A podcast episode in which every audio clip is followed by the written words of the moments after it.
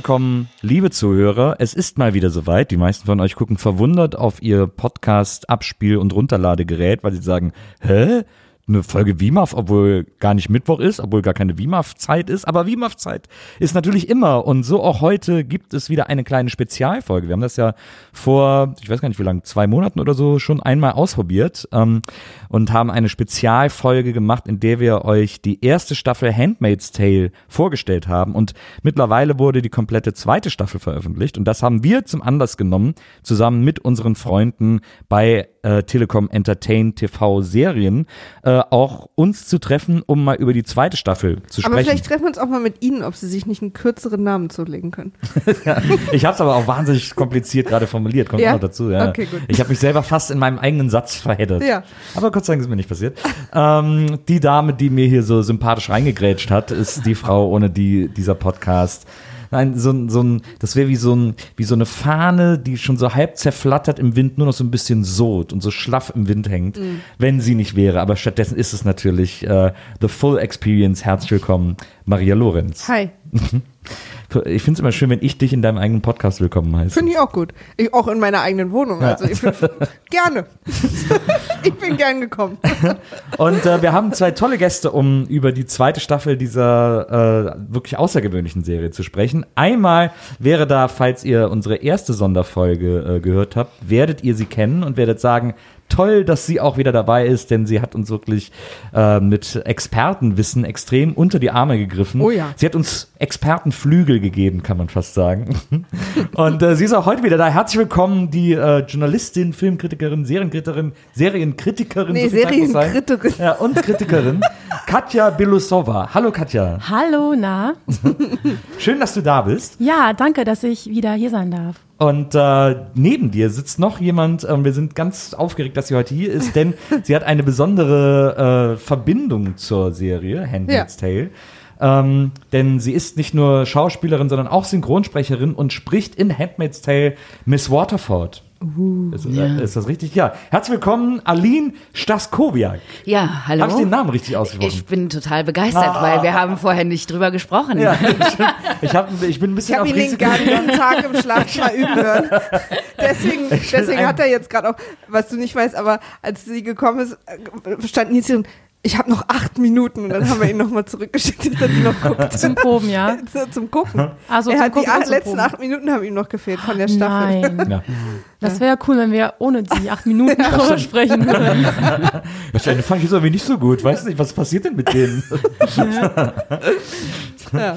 nee, also äh, so, und dann äh, würde ich sagen, gehen wir direkt mal in die Vollen. Ja, Ähm, wir haben viel vor. wir haben viel vor. Das, da ist ja wieder eine ganze Menge los. Also, äh, wir haben die erste Staffel, also vielleicht das jetzt auch mal vorweg, wir werden schon spoilern. Ja, wir äh, erzählen heute. alles, Wir erzählen Leute. alles, wir reden ausgiebig über die Also- Serie. Also, wer die noch nicht gesehen hat, äh, dem sei wärmstens empfohlen, jetzt sein Entertain-TV-Serien-Abo abzuschließen, beziehungsweise äh, Entertain-TV äh, zu abonnieren. Da gibt's nämlich die ganze zweite Staffel exklusiv. Und die erste im vermutlich Streaming. auch. Und die erste auch. ähm, und äh, de- deswegen sei sehr empfohlen, die Serie vorher zu gucken. Wer die aber schon gesehen hat oder wer sagt, ich will mir erstmal genau anhören, was es geht, Und bevor was ich vor sowas allen Dingen, und wie es ausgeht. Ich will das jetzt genau wissen, Genau. bevor ich es gucke. Der ist hier auch ganz Der ist wichtig. hier ganz richtig und herzlich willkommen. Ja. Ähm, die erste Staffel hat, äh, also ganz kurz, Handmaid's Tale äh, basiert auf dem Buch von äh, Margaret Atwood, äh, kanadische Schriftstellerin, äh, wichtiges weltliterarisches Werk. Ich glaube, sie hat es in den 80ern, frühe 80er, Äh, 86 wurde Ah, ja. es veröffentlicht. 86 veröffentlicht, äh, eine, eine, eine dystopische Zukunftsvision, die sehr eng an unserer Zeit Und auch äh, nicht so weit in der ist. Zukunft, ja. Genau. Äh, in der, äh, ich habe immer Angst, das falsch zu erzählen, aber ich versuche es nochmal. Ähm, in der, ähm, Wir durch, haben alle Angst. in der durch, durch Umweltverschmutzung etc. Ähm, äh, viele Frauen nicht mehr fruchtbar sind äh, durch Umwelteinflüsse und weiteres. Ich ich sage jetzt schon was falsch, merke ich? Ja. Das ist natürlich die Definition des Staates, dass die Frauen die Unfruchtbaren sind. Man vermutet auch, Ah. Wie wir dass ja auch im Hause Männer Waterford sind. Genau, sehen. das Stimmt. Sagt ja Aber das geht natürlich nicht. Genau, die Ist ja gute kein Frau Bild. Waterford sagt das ja auch unter der Hand. Also Okay, wir, man sieht, vermutlich schon- sind es einfach alle auch, oder? Ja, Ich also die sind einfach alle ist einfach wahrscheinlich kontaminiert durch diese, Genau. durch diese Und- Umwelt. Also sagen wir mal so, es gibt Fruchtbarkeitsprobleme ja, unter der ich denke auch. Menschheit. Nee, nee, jetzt, jetzt, Und wir wissen ja, wenn was in der Menschheit schief läuft, Ja. dann ist es zu ja, so 99 Prozent die Frau schuld. Ja, Und- genau. Und dann kann uns nur noch Gott helfen. So ist das Genau. Ja. nämlich auch Ja. da. der Mann. Anhand dieser Probleme wird ein Gottesstaat installiert auf, auf dem Gelände, was einst die äh, US of A waren, ähm, in dem unter extrem diktatorischen ähm, äh, Zuständen und Mitteln äh, vor allem die Frauen unterdrückt werden und äh, sozusagen Frauen selektiert werden in fruchtbar und unfruchtbar und die Frauen, die fruchtbar sind, die werden zu Handmaids ausgebildet, zwangsläufig, ähm, was bedeutet, dass sie äh, Familien, die keine Fruchtbarkeit im Hause haben, äh, zur Verfügung stehen müssen, um deren Kinder, äh, um für die Frau proxyartig äh, das Kind zu kriegen. Genau. Die lassen sich dann einmal im Monat vergewaltigen, Genau, bis sie schwanger sind. ganz genau. Sag, Und- ist, hat jemand, hat, du, nee, doch, du hast ein paar Folgen Deutsch gesehen, ne? Ich habe auch ein paar Folgen Deutsch gesehen. Ne? Nennen die die Magd oder? Ja. Ja. Ja. Ah ja. Ah ja, stimmt, du weißt es ja auch. ja, ich habe mich das nämlich letztens gefragt, ob sie quasi auch einfach Handmade sagen, weil Nein. die Serie so heißt Nee. und so. nee, das ist die Ja, Magd. ja, okay. Heißt doch sogar auf Deutsch, dass die, Der Report der Magd. der ne? Report der ja, ich Magd. wusste nicht, ob sie das nur im Buch machen oder auch in der Serie. Ja, das ist die Magd und die, die in der Küche arbeitet, Ja. das ist die Martha. Ah ja, das, die ist ja auch auf Deswegen. Englisch, Martha. Und äh, Okay. Desfred. Ja, ist dann anstatt Offred, ne? Genau. ich habe mich ja schon gefragt, warum sie nicht von Fred. Und ich habe gesagt, das klingt halt sehr adelig. Das hat auch Synchrongründe Herzogin wahrscheinlich. von Fred. Offred hat einen offenen Mund Ja. und Ja. von Fred nicht. Ah. Ich dachte, weil wegen Sag ich O. Hey. Von, off. Ich dachte, dass das dann ähnlicher wäre als des. Aber ich habe auch keine Ahnung, wie man ganz offensichtlich merkt. Aber weißt du, du bist ja auch, wir versuchen ja alle reinzuholen. das ist lieb- von dir. Also das äh, und äh, wir äh, in, in der Geschichte äh, von Handmaid's Tale begleiten wir äh, eben Desfred, äh, beziehungsweise June, die zu Desfred gemacht wurde, weil die äh, Mägde immer nach den Herren der Häuser, an die sie gegeben werden, benannt werden. Deswegen ist sie Desfred, weil das das Haus Genau. von Fred. Und wenn sie da ein Kind Ähm. kriegt und ein neues Haus kommt, würde sie dann den Namen des neuen Genau. Hausherrn haben. Genau. Und, ähm, naja, und wir erleben diese Geschichte aus ihrer Sicht, äh, wie es für so eine Magd ist, in so einem Haushalt irgendwie leben zu müssen, zur Verfügung stehen zu müssen und so. Hört und, dazu auch einfach gern nochmal in die äh, Folge rein, die wir dazu gemacht haben. Ne? Genau. Also da wird dann auch die ganze Backstory von ihr erzählt, wie das irgendwie passiert ist und so. So, und die Staffel, die erste Staffel endet damit, dass ähm, June, äh, wie endet die? Ist sie dann nicht in einem Truck? Ja, ja, sie wird Genau. abgeholt und es ist quasi hoch unklar, ob sie von, ich sag's jetzt mal ganz platt, den Guten oder den Bösen, auch unklar, wer das eigentlich manchmal genau ist, äh, von wem sie abgeholt wird. Also wir sehen quasi, sie macht dann irgendwie sowas, äh, äh, sagt dann, sie weiß halt nicht, wo es hingeht. Und so endet ja auch das Buch. Genau, also die sagt auch die gleichen Worte, die sie auch im Buch in ihrem Monolog sagt. Das Genau. Buch und erste Staffel enden identisch. Genau, deswegen ist es ja für 50 Prozent hier im Raum sehr spannend gewesen, die zweite Staffel zu gucken, für euch natürlich auch, aber weil wir bei der ersten Staffel ja schon den groben Rahmen wussten, was so passieren wird und auch wie es ausgeht. Äh, und jetzt waren, waren wir ja alle neu. Das bisschen wie bei Game of Thrones, da war das ja auch an, ab einer Stelle so, dass die Buchleser auch nicht mehr wussten, was passiert. Ja, Ja, Nils. wobei dort ja auch irgendwie ganz viel mehr Sachen sind als im Buch. über- Ja, das stimmt, da wurden eh ganz Aber viel verändert. Aber trotzdem, also die zweite Staffel ist jetzt sozusagen Für uns alle neu. Genau. Und meine erste Frage ist quasi erstmal, um den ganz groben Überblick äh, zu haben, hat euch die zweite denn genauso gut, schlechter, besser als die erste Staffel gefallen? Also als groben Überblick? Habt ihr da. Besser oder schlechter kann man nicht sagen, finde ich. Ja. Sondern ich finde, die zweite Staffel hat einfach nochmal an Schärfe und Intensität gewonnen. Also die erste ähm, führt ein. Ich finde auch die ersten Folgen sind noch sehr langsam erzählt und es passiert, natürlich passiert viel, aber es wird langsam erzählt. Und je mehr sich das dem Ende neigt, umso dramatischer wird es. Und so geht es dann in der zweiten Staffel weiter. Ich finde, die zweite Staffel fängt genau da an, wo die erste aufgehört hat. In der Intensität und in der Kraft und in dem, was passiert. Und wird noch viel schärfer, viel härter. Ähm, ja, deswegen, es ist eine gute Entwicklung, würde ich sagen. Also ich muss auch sagen, für eine Serie, die auf einem Buch basiert, was eigentlich schon beendet ist und man mit eigentlich komplett neuem Stoff beginnt, Ja. war das schon ein sehr starker Anschluss, war eine sehr starke, unerwartet gute zweite Staffel, weil meistens sind die dann von so Serien, die eigentlich als Miniserien konzipiert sind, eher selten War das so gut. ursprünglich gedacht? Naja, es wurde halt zuerst auch als Miniserie promoted. Ah ja, stimmt. Also, ja, es, die halten sich ja immer so ein Hintertürchen offen. Ja, wenn was erfolgreich ist, ne? Genau. Ja, nee, wir hören trotzdem auf. Ja, ja. Dafür, Wir sind ja gar nicht interessiert an Geld oder so. genau, und das, äh, ich kann mich da Aline nur anschließen. Es war drastischer, schärfer. Vom Ende war ich so ein bisschen enttäuscht, Mhm. weil es so diesen Kunstgriff des, wir machen jetzt noch eine Mhm. dritte Staffel, Wir müssen es jetzt offen halten. weil es sich diesen, dieses Kunstgriffs bedient und es war so offensichtlich. Ja, aber Mhm. im Großen und Ganzen war ich wieder sehr angetan, habe sehr gern geschaut. Ähm, ja, Mhm. konnte man sich so einfach gut wegschauen. Ja, ich habe auch schon erzählt von, ich habe sie am Samstag gesehen, komplett. Von 11 Uhr morgens bis 2 Uhr nachts. Ich habe sehr, ich habe tatsächlich, also ohne Witz, super schlecht geträumt in der Nacht und habe am nächsten Morgen einen Zeichentrickfilm gesehen.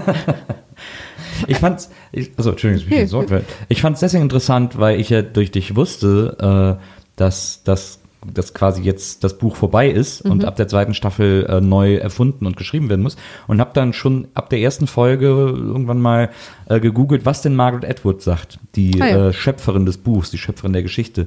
Und äh, die ist nämlich Executive Producerin auch von der zweiten Staffel. Und ähm, die hat gesagt, auf irgendeiner äh, Comic-Con irgendwie in New York oder so, hat sie wohl gesagt, na ja, man muss die zweite Staffel so eher verstehen als einen Call to Action. Die erste Staffel war so der Ist-Zustand und was so die Story ist und jetzt die zweite Staffel ist auch in, in Anbetracht auf die heutige Zeit, ähm, versteht sie die als einen Call to Action, um die Leute dazu zu bringen, wählen zu gehen, um die Leute dazu zu bringen, äh, sich nicht mit ihrem Schicksal abzufinden, sondern ihr, ihr Leben in die Hand zu nehmen und für eine gute Welt zu sorgen.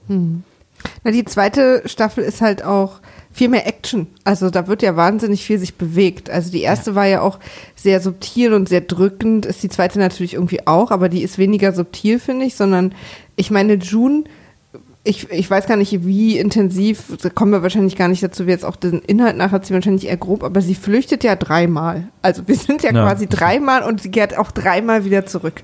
So, ne? Aus verschiedenen Gründen. Ähm, aber es ist, also einmal wird sie gefangen, einmal wegen ihrem Baby und einmal wegen ihrer äh, Tochter, die kein Baby mehr ist, Hannah. Äh, aber das ist ja quasi, also sie fährt ja quasi den, die Looping-Achterbahn dreimal in, äh, in dieser Staffel. Und das finde ich natürlich ganz interessant, weil es natürlich immer sehr spannend ist. Es gab wahnsinnig viele Cliffhanger. Also so eine, wie wird es jetzt weitergehen? Und auch wahnsinnig viele Twists und so Unklarheiten. Für mich ist immer noch, also ich weiß nicht, ob es an seinem Gesicht liegt, aber ich bin immer noch nicht sicher mit Nick. Sein Gesicht ist die ganze Zeit so, ich denke, du hast doch noch irgendwas, irgendwas Aber am Ende hat er endlich Courage bewiesen. Wir haben es ja er- Sehr, sehr mit sich und gekämpft, erwartet. Und dann am Ende beweist er endlich Courage. Auch noch, also auch, der hat ja auch dann diese junge Frau da in die Hand bekommen. Mann, oh Mann, oh Mann. Da Reden wir noch ist- über sie, weil ich finde sie eine sehr spannende Ja, Rolle. klar, auf jeden Fall. Also wir können ja überreden, was wir wollen. Ich glaube, Eden das heißt ist, sie. Eden, genau. Sehr, äh, ja, auch ein sehr interessanter, Interessanter Name, ja, natürlich, total. sprechender Name, Ja. Garten Eden. Ähm, ich glaube, dass wir. Aber warum hieß sie eigentlich nicht. Nee, da macht ja keinen Sinn, ne? Ich habe jetzt gerade überlegt, warum sie nicht oft Nick hieß, aber sie ist ja keine Magd. Aber Nee. sie ist ja.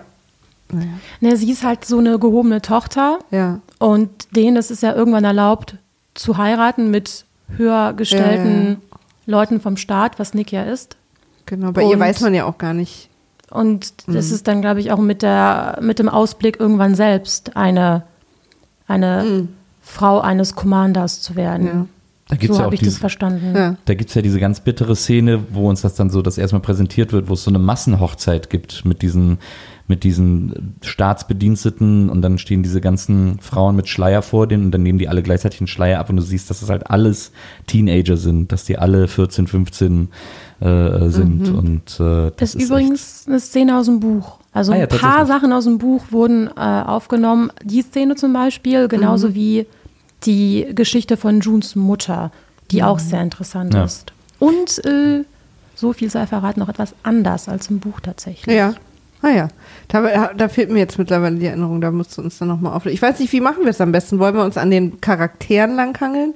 Weil ich glaube, jetzt die Story chronologisch einfach zu erzählen, da werden wir, glaube ich, alle verrückt. Wahrscheinlich macht es am meisten Sinn, einfach mal über die, ein bisschen da? über die Figuren zu sprechen. Ja. Oder? Also Ja. das ist, glaube ich, am spannendsten auch. Ich finde es auch interessant, wie unterschiedlich, also ich finde ja die, ähm, ich fange mal an mit Aunt Lydia.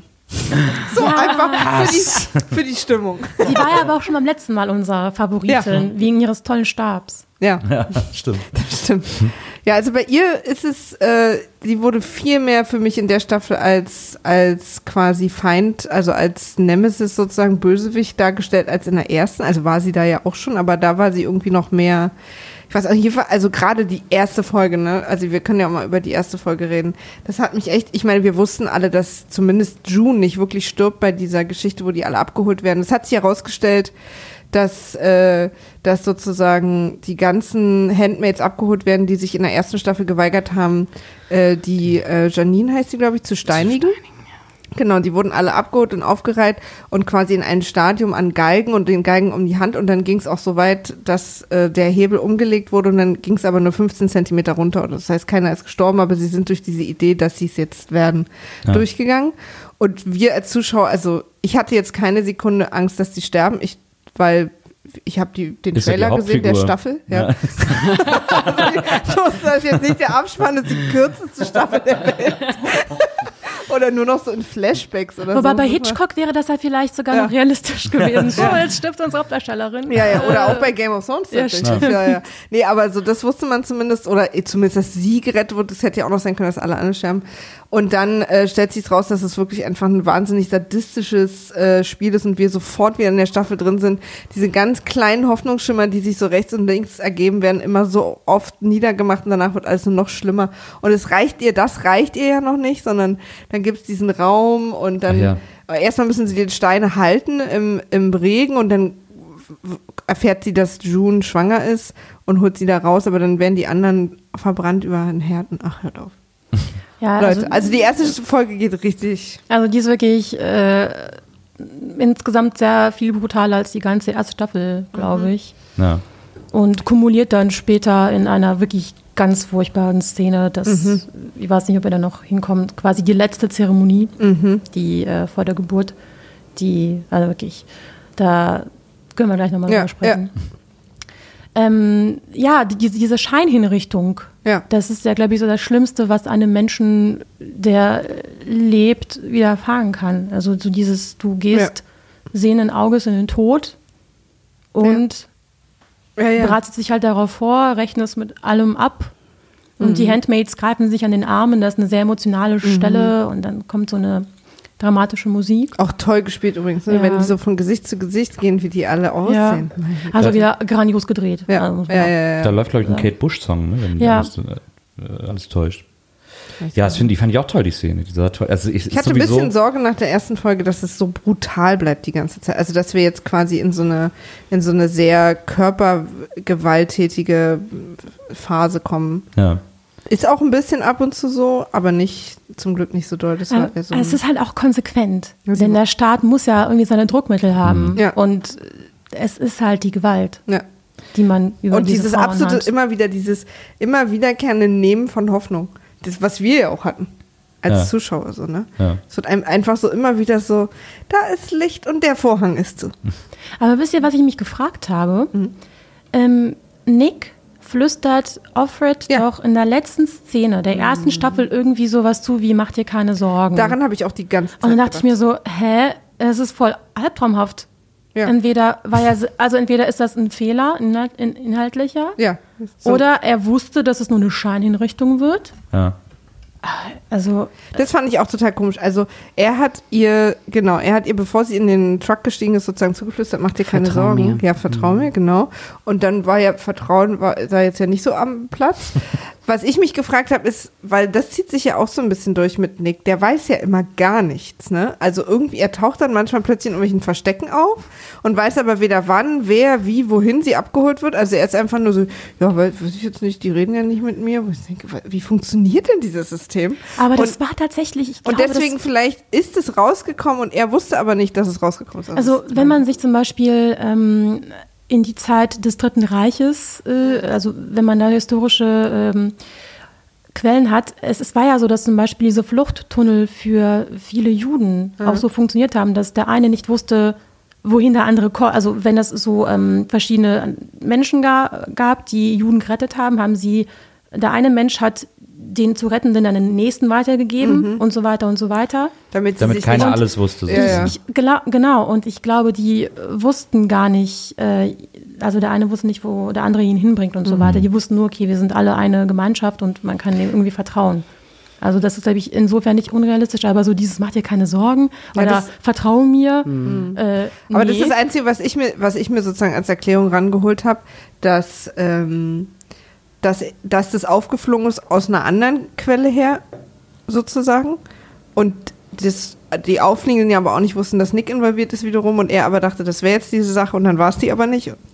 Sehr kompliziert, aber ich versuche ja das Gute in den Erzählungen zu sehen. Oder da hat wirklich einer zwischen den beiden Serien kurz, "Gott, ich habe hier diesen Anhang. Ist das jetzt was Gutes oder Schlechtes, wo sie landen soll? Vielleicht irgendwie. Und danach hat er ja auch gar nicht mehr was dazu gesagt irgendwie, ne? Also es war ja, auch das. Also, ja, das fand ich nämlich auch komisch, ja. weil an ihrer Stelle ich auch mal gesagt, du sag mal, du hast doch gesagt, ich soll da einschenken, dass alles gut ist, aber das lief nicht so gut. ja, deswegen, und deswegen dachte ich nämlich in dem Moment, also in der ersten Folge, ach scheiße, Nick, ist, er- also wir können ihm also doch nicht trauen. Und dann konnte man ihm ja plötzlich doch trauen. Das war sehr verwirrend. Ich finde aber, das passt ganz gut zu Nick. Ich finde, der guckt immer ein bisschen aus der Wäsche, als äh, wird er auch nicht alles mitbekommen. Das stimmt. Ich finde den ja, ich, ich mag den ja irgendwie, aber ich traue ihm auch nicht. Ich ruf den gleich an. Ja. Ja, das, mir reicht jetzt. Nächste Wima-Folge mit Nick. Ja, so Nick. Jetzt mal Karten auf den Tisch. Genau. Wir sprechen über Science. Oder wir sprechen über äh, The Sixth Sense. Hast du das Ende verstanden? Nö, Nick, wir rufen dir ein Taxi, steig ruhig einfach bei uns. Naja, auf jeden Fall, ähm, ja, also äh, es gibt diese, diese, diese Orientierungsfolge, in der Aunt Lydia eben Genau, äh, sie ist ja. Mhm. äh, äh, wirklich. Warum ein- weint sie da eigentlich? Wisst ihr noch? Sie erfährt, dass June äh, schwanger ist und geht dann die Glocke läuten und weint dabei. Aber so nicht so, sondern so komisch. So in dem Moment, wo sie macht so, ah, wir freuen uns so und dann sind alle aus dem Raum und sie fängt total an zu heulen. Ich habe mich gefragt, was das bedeutet. Ich habe das, hab so als sogar Akt der gegoogelt. Menschlichkeit habe ich das abgetan. Also die, das, dieses, eigentlich ist sie doch nicht so ganz hinter dem, was sie macht.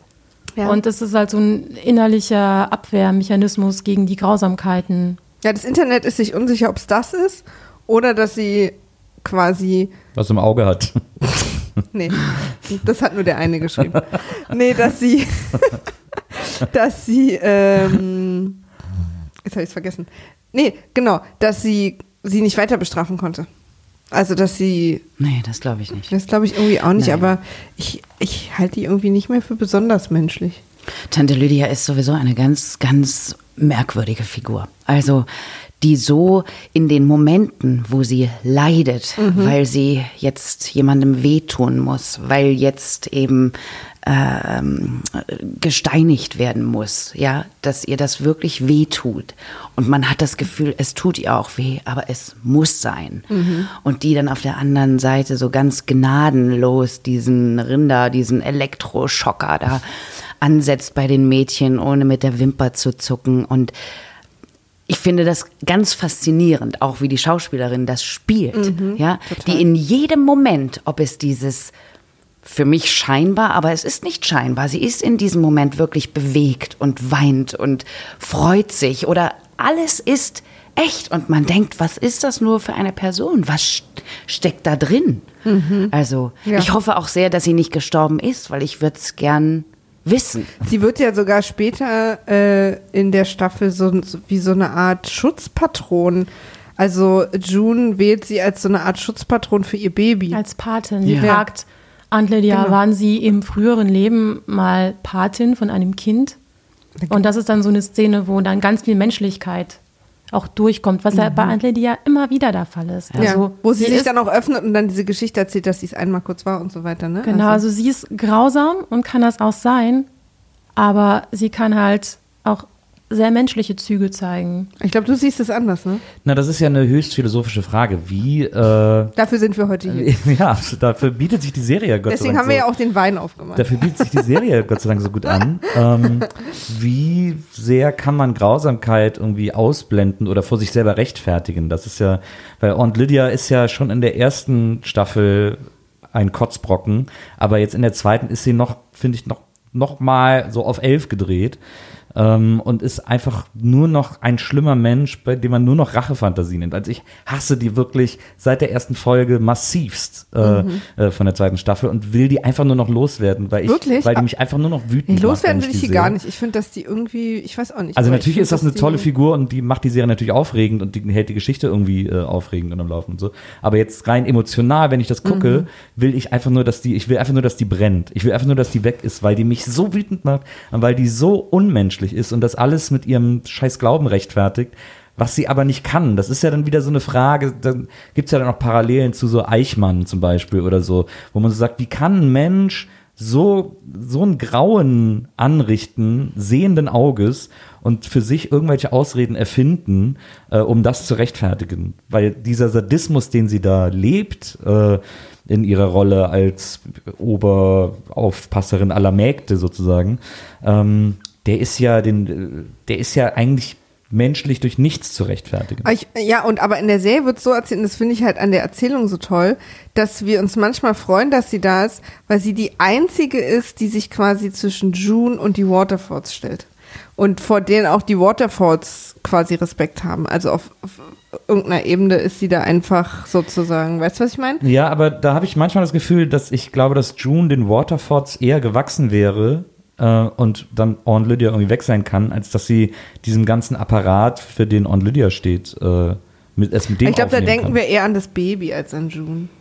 Das kann ich nicht sagen. Was, was, wo ich sehr traurig war, ist, dass wir von allen wichtigen Personen so ein bisschen den Background erfahren haben, außer von Aunt Lydia. Stimmt. Und ich hätte wirklich gerne so ein, so ein Recap gehabt auf ihr Leben. Stimmt, wie, ja, wie, das wäre mal interessant. Also so gewesen. dieses, wie wird man denn so eine Oberaufpasserin? Wie wird Ja. man eine Aunt? Ja. Und das ist ja vielleicht auch der Hinweis darauf, wie es mit ihrem Schicksal weitergeht in Ja. Staffel 3. Weil da dramaturgisch echt noch was fehlt. Ja, das stimmt. Das stimmt. Wir haben ja viel, wir haben ja auch über, wie heißt sie denn? Emily. Auch viel erfahren. Emily ist zur Erinnerung die Magd, mit der June ganz am Anfang sich anfreundet und die dann in die Kolonien geschickt wird. Genau, durch sie lernen wir die Kolonie auch kennen. Das Einzige, was ich ein bisschen schade finde, wir sind, ich fand diese ganze Situation in den Kolonien, das ist äh, der Ort, wo, wo man quasi zur Bestrafung hingeschickt wird, wo alles verseucht ist und man sehr schnell auch äh, der Körper zerfällt und krank wird, wenn man sich da lange aufhält. Und da werden halt die Frauen zur Bestrafung zum Arbeiten hingeschickt, bis sie eben eigentlich sterben, also so als, als letzte Station. Und äh, was sich da so auch für so Sachen abgespielt haben und wie die ganze Dynamik da ist, fand ich interessant. Deswegen fand ich es wahnsinnig schade, dass wir automatisch die Kolonien vergessen, äh, als die beiden Protagonisten, die wir da verfolgt haben, nämlich Janine und ähm, äh, Emily, auch weg sind. Also dass wir quasi, okay, die Kolonien sind fertig. So, das fand ich irgendwie doof. Also auch wie sie da rauskommen, ist ja wirklich so, so Deus Ex Total. Machina-Style. Das hast du so, eh gesagt, dass ups. du das ganz schön viel fandest, ne? Ja. In, in, in dieser Staffel. ja. Dass Also so Leute aus so Situationen rausgeholt werden, die sich nicht so richtig natürlich anfühlen. Es passiert halt ein Anschlag und weil dabei so viele Mägde sterben, muss man halt nochmal die Verseuchten herholen. Und das ist dann halt so meine Frage, okay, die haben halt zwei Jahre Atommüll oder ähnliches weggeschafft. Glaubt ihr allen Ernstes, Du, ein Apfel? dass die ein gesundes Kind zur Welt bringen? ja. Oder ist das halt wirklich wiederum nur zur Stabilisierung des Systems, weil es nicht genug gibt? Auch so nach außen hin. Wahrscheinlich. Da gibt es ja in, den, in, diesem, in diesem Arbeitslager gibt es ja auch eine Folge mit Marisa Tomei in der Da Gastrolle. habe ich mir auch gedacht, warum ist die noch so kurz? Die hat das so cool War gemacht. wahrscheinlich Na. zu teuer. ich habe auch kurz überlegen müssen, ob sie es wirklich ist, aber das, das war auch eine. Auch eine gute Figur. Also äh, war echt eine interessante Geschichte. Tatsächlich sehr schade, dass die ähm, dann auch nur eine Folge lang gedauert hat. Ja, und wir haben ja wirklich den, den Zerfall, gerade bei Emily, ihr fiel dann ein Zahn aus und dann so diese Verzweiflung, dass das jetzt nicht mehr aufzuhalten ist, so ein bisschen bei ihr auch kam. Und dann kam halt aber ein Laster, hat sie abgeholt und dann war sie im Supermarkt. Und offenbar geheilt und die Zähne waren wieder da. und- Aber ich habe mich natürlich trotzdem, das ist natürlich irgendwie so diese Analyseebene, aber ich habe mich trotzdem gefreut, dass sie quasi wieder da ist und auch diesen Moment, wo, Emily, äh, wo June sie sieht im Supermarkt, den fand ich sehr, da habe ich mich sehr gefreut für die zwei. Also so das und dann haben sie sich alle, das fand ich eine ganz tolle Szene, die ganzen, äh, äh, die ganzen Mägde, die ganzen Handmaids waren im Supermarkt wie immer, um Essen zu holen für die Marthas, damit die kochen können im, in den Häusern und haben angefangen, sich ihre richtigen Namen zu sagen. Und das fand ich eine sehr, sehr tolle Szene. Das fand ich eine sehr bewegende Szene, die ja im Prinzip erstmal für den ersten Moment überhaupt nichts ändert, ihnen nicht hilft, aber die bei ihnen quasi eine innere Einstellung, eine Erinnerung an ihr eigentliches Ich, an ihre eigentliche Persönlichkeit vor dieser schrecklichen Situation ihnen gibt. Das fand ich ganz, ganz toll. Und auch diese Idee, wir sind ja hier gar nicht alleine und ich bin irgendwie ähm, Emily und du bist June. Ich, mir ist jetzt kein anderer Name. Brianna hat die eine, glaube ich, immer gesagt. Brittany. Ich weiß nicht mehr. Aber das fand ich eine ganz süße Szene. Das hat mich echt, das fand ich richtig gut. Und das Coolste an Emily ist, die ist halt so ein Hulk. Also die, ähm, ja, die wird gespielt von äh, Alexis Bledel, Bledel. Ich weiß auch nicht, wie man den Nachnamen Also sie, die von den Gilmore. Girls, Genau. genau. die Rory. Und die hat so ein zuckersüßes Puppengesicht. Und wenn die mal so richtig aggro ist, die Emily, dann tötet die einfach mal so Menschen. Und äh, also auch Menschen, die es verdient haben. Ja. Das äh, mag ich an ihrem Charakter. Ich habe ich ja, glaube ich, auch schon in der letzten Folge gesagt, ich liebe an dieser Serie besonders dieses, dass Frauen ausrasten dürfen, dass June äh, mit den gröbsten Schimpfwörtern ähm, hantieren darf, dass Emily einfach in schlimmster Brutalität die Aunt Lydia in den vielleicht Tod treibt, äh, sie von der Treppe stürzt. Und Wir vermuten ja, dass sie nicht tot ist. Wenn wir sie nicht tot sehen, Genau, also dann ist sie wahrscheinlich genau, tot. richtig. ähm, Alte Serienregel. Und so alt ist sie noch nicht. Aber mittlerweile hat sie sich etabliert. Und das ist ja, es wird auch äh, konsequent äh, fortgesetzt. Diese Enttabuisierung der weiblichen Sprache, des weiblichen Körpers. Wir können, wenn wir noch Lust haben, über die Geburtsszene sprechen, die ich auch sehr interessant fand von June Ja. in der zweiten Staffel. Stimmt, in dem Haus, ja. Was ich auch interessant fand über die ganze Staffel ist Serenas äh, Entwicklung, äh, weil wir noch mehr über ihren Background erfahren, haben wir schon so ein bisschen auch in der ersten Staffel, wie sie so dazu gekommen ist und wie eigentlich ihre Beziehung zu ihrem Mann auch vor, ähm, vor der Situation vor Gilead war. Ähm, und wie sie jetzt so langsam nach und nach in so einzelnen Situationen nicht durch ihre Selbstwahrnehmung, sondern durch am krassesten, glaube ich, also den größten Schub hatte ich das Gefühl, hatte sie in Kanada. Es gibt in einer Folge einen diplomatischen Besuch, der von Gilead sozusagen nach Kanada, um da wahrscheinlich auch so ähm, Wirtschaftsverhandlungen und irgendwie so Geschichten äh, äh, aufzunehmen. Und ähm, und da fährt äh, Fred Waterford eben mit, äh, nimmt Serena mit, seine Frau. Ähm, auch weil, als er sie das letzte Mal nicht mitgenommen hat, lief es nicht so gut zu Hause für ihn, weil sich plötzlich alle selbstständig gemacht haben und alle irgendwie plötzlich angefangen haben zu arbeiten und Sachen zu bestimmen. Ach nee, da war er nicht Nee, weg, sondern da war er, genau, da war er im Mhm. Krankenhaus. Deswegen nimmt er sie jetzt lieber mit und kontrolliert sie. Und in Kanada äh, wird ihr quasi so ein Spiegel von so einer anderen Gesellschaft vorgehalten, den sie natürlich eigentlich kennt, aber wahrscheinlich verdrängt hat oder in ihrem Alltag wird sie auch respektiert, akzeptiert und alles. Und da begegnet sie plötzlich ganz vielen quasi sich selbst, also ganz vielen Frauen, die aber ganz anders sind und sie auch überhaupt nicht respektieren, die quasi auch wütend auf sie sind, weil sie als Frau das einfach okay findet, aber auch Männern, die ihren Ausweg anbieten und da kommt sie echt so ein bisschen, also das, das erschüttert sie doch schon sehr. Also sie ist dann natürlich im ersten Moment schon auch wieder Serena, aber das, da, da geht es um eine Entwicklung, die ich total spannend fand. Also ich bin echt, ich war in dieser Staffel, ich meine, wir wissen alle, wo, wo June hin will, so wie ihr Ziel so ist. Äh, aber das fand ich total spannend, weil ich dann sowas gewittert habe, plötzlich wie eben so eine, so eine ganz unerwartete äh, Hilfe aus, von so einer ganz unerwarteten Stelle oder dass plötzlich die Frauen sich also aufbäumen und äh, die Frauen von Stepford, wollte ich sagen, aber ist gar nicht so weit weg. Von Gilead. Gilead.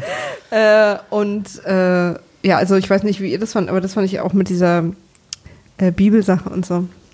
Wie hast du denn, äh, Aline, wie hast du denn die Entwicklung von Serena? Du bist ja von uns allen am nächsten an ihr dran. Ja, meint du man. Sie, Ja. Genau, weil, weil du sie sprichst. Ähm, wie hast du die Entwicklung von ihr so wahrgenommen jetzt in der zweiten Staffel?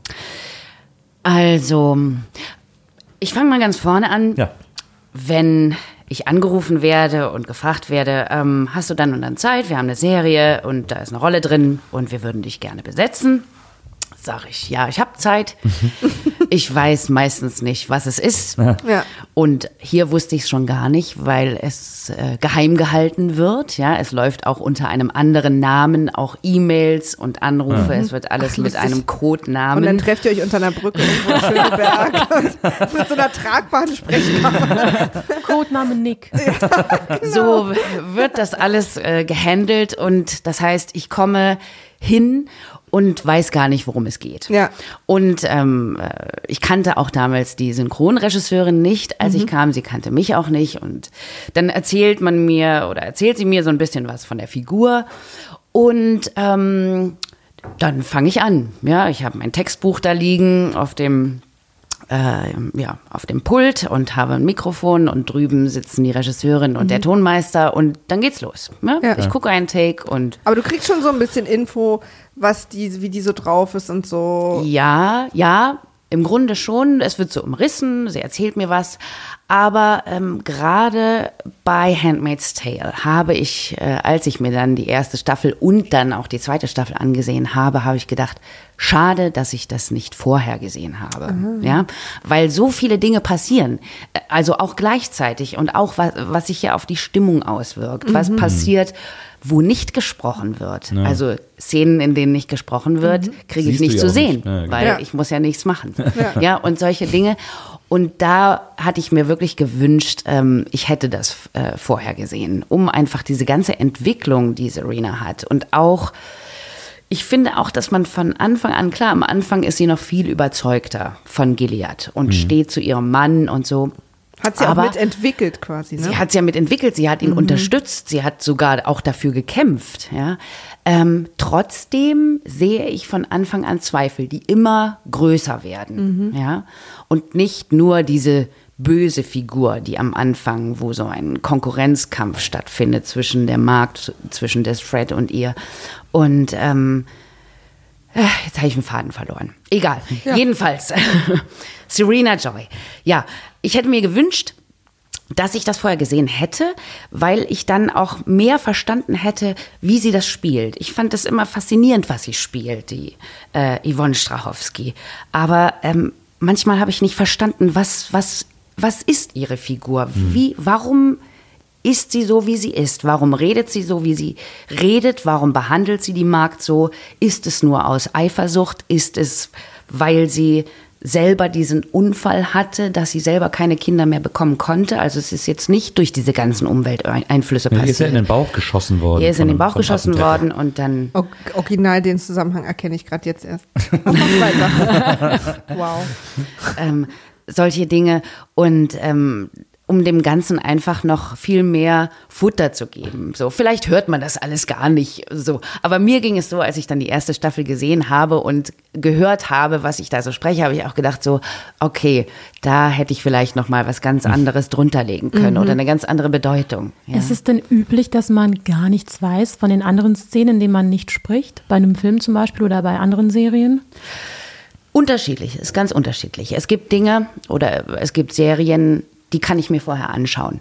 Und das ist toll, ja, um wirklich alles zu verfolgen, was passiert von Anfang bis Ende, um sich auch einen Bogen vorzustellen. Und auch, weil es ist ja nicht einfach nur, dass ich so ähm, dem Ganzen eine Stimme gebe, sondern ich spiele im Grunde auch. Ja, ich spiele klar. mit ihr mit. Ich leide mit ihr mit, ich lache mit ihr mit und so.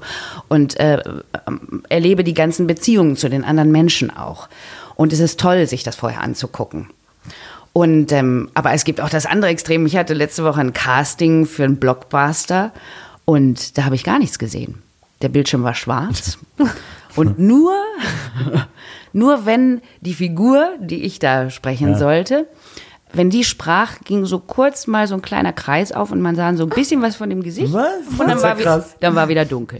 So. Das schon zu machen, ist doch super anstrengend. Ja. Kann man dich da nicht was unterschreiben? Wir unterschreiben Ja, ja, trotzdem, Ja. aber so, So. sehr krass. Aber das sind wirklich so Dinge, das war für mich auch neu, dass ich wirklich äh, im Grunde gar nichts mitkriege, ob die sitzt, ob die liegt, ob die steht, ob die am Flugzeug hängt oder weiß der Geier, wo gerade ist.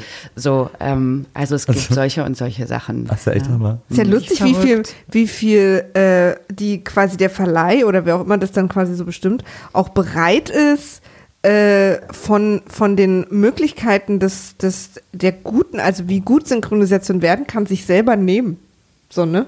Also, dass Ja. sie quasi bereit sind, das Risiko einzugehen, dass die Synchronisation nicht so gut wird, weil die Leute überhaupt nicht wissen, was die Emotionen oder worum es geht oder wie hier die Vor- und Nachgeschichte ist. So, ne? Ja. Das finde ich ganz verrückt. Ich habe übrigens keine Folge auf Deutsch gesehen, aber ich finde deine Stimme, ich habe das sofort total, oder? Wir haben noch die ganze erste Staffel auf Deutsch geguckt. Nee, Hm, Doch. stimmt. Ist gar nicht aufgefallen. Nee, aber das habe ich jetzt gerade einfach echt total vergessen. Stimmt. Ich dachte, die haben auch auf Englisch geguckt. Nee, haben wir komplett Weil als ich jetzt auf Englisch angefangen habe, kamen mir die Stimmen so vor, als hätte ich, kannte ich die schon. Weil ich finde es ja sonst immer komisch, wenn man wechselt, ne? Mm. plötzlich, als wäre es eine andere Person oder Ja, so. ja. Okay, Leute. wenn ich mal was sage, ist es on point. aber das ist jetzt total faszinierender Einblick. Ich finde das total spannend. Ich will immer alles wissen, wie Sachen gehen. Ja, das Ja. wusste ich auch und das Ja. ist ja wirklich skurril. Total. Ja. Total skurril. ja, ging mir selber auch so. Ich, ich, ich mag, ich mag, äh, ich mag äh, Serena irgendwie total, weil ich habe so Vertrauen in die, dass die, dass die noch, dass die uns noch allen da irgendwie hilft, den, Ja. den, wie sagt man, die Karre aus der Scheiße zu ziehen. Ich hatte auch am, gerade in der ersten Staffel, da äh, kommen ja öfter so eine, so eine aggressiven, äh, auch in der zweiten. ja, ja, am Anfang vor allem, ne? kriegt die so aggressive äh, Momente, ja, wo sie auch June angeht und so. Und ich fand das nie, ich habe es irgendwie immer verstanden, ja. Also sie lässt halt so ihren Gefühlen völlig freien Lauf. Aber ich kenne das selber von mir auch, ja, dass man manchmal ausflippen könnte, aber wir tun es nicht. Ja, ja. Ja, Ja, na, wir nehmen es zurück oder gehen mal ins Bad und beißen ins Handtuch oder was weiß ich. Ja. Und sie lässt es raus. Und das hat für auf mich nie böse oder weil sie wird ja doch immer so eher auf die bösere Seite geschoben als Figur, hat für mich nie so. Mhm. Weil sie für gewirkt. June halt natürlich viel Leid auslöst. Also ne, das ist quasi die Gründe dann so dahingestellt, aber auf June, da, also auf die hat sie einfach eine wahnsinnige Macht über die, also gerade in der ersten Staffel und löst einfach unglaublich viel Leid bei ihr aus, auch Schmerz und auch, sie schlägt sie auch und so. Also es ist ja wirklich, sie ist ja sehr, ich meine, der Druck, den sie hat, ist natürlich irgendwie, die, sie ist ja ein einziger Zwiespalt, also ein einziger, das ist ja total irre eigentlich, dass sie eine Sache mit aufgebaut hat, die ihr, die ihr quasi, als sie geklappt hat, Macht und Stimme alles genommen hat. So. Und dieses ekelhafte Verhältnis, also dieser ekelhafte Mann, den sie hat, der furchtbar ekelhafte Mann. Ich finde den so eklig. Also er spielt es so gut, dass ich wirklich, also sollte ich irgendwann mal mit Joseph Fiennes in einem Raum sein, werde ich einfach rausgehen. Ich finde es so eklig. Ich finde alles an ihm eklig. Sein Lächeln, sein alles.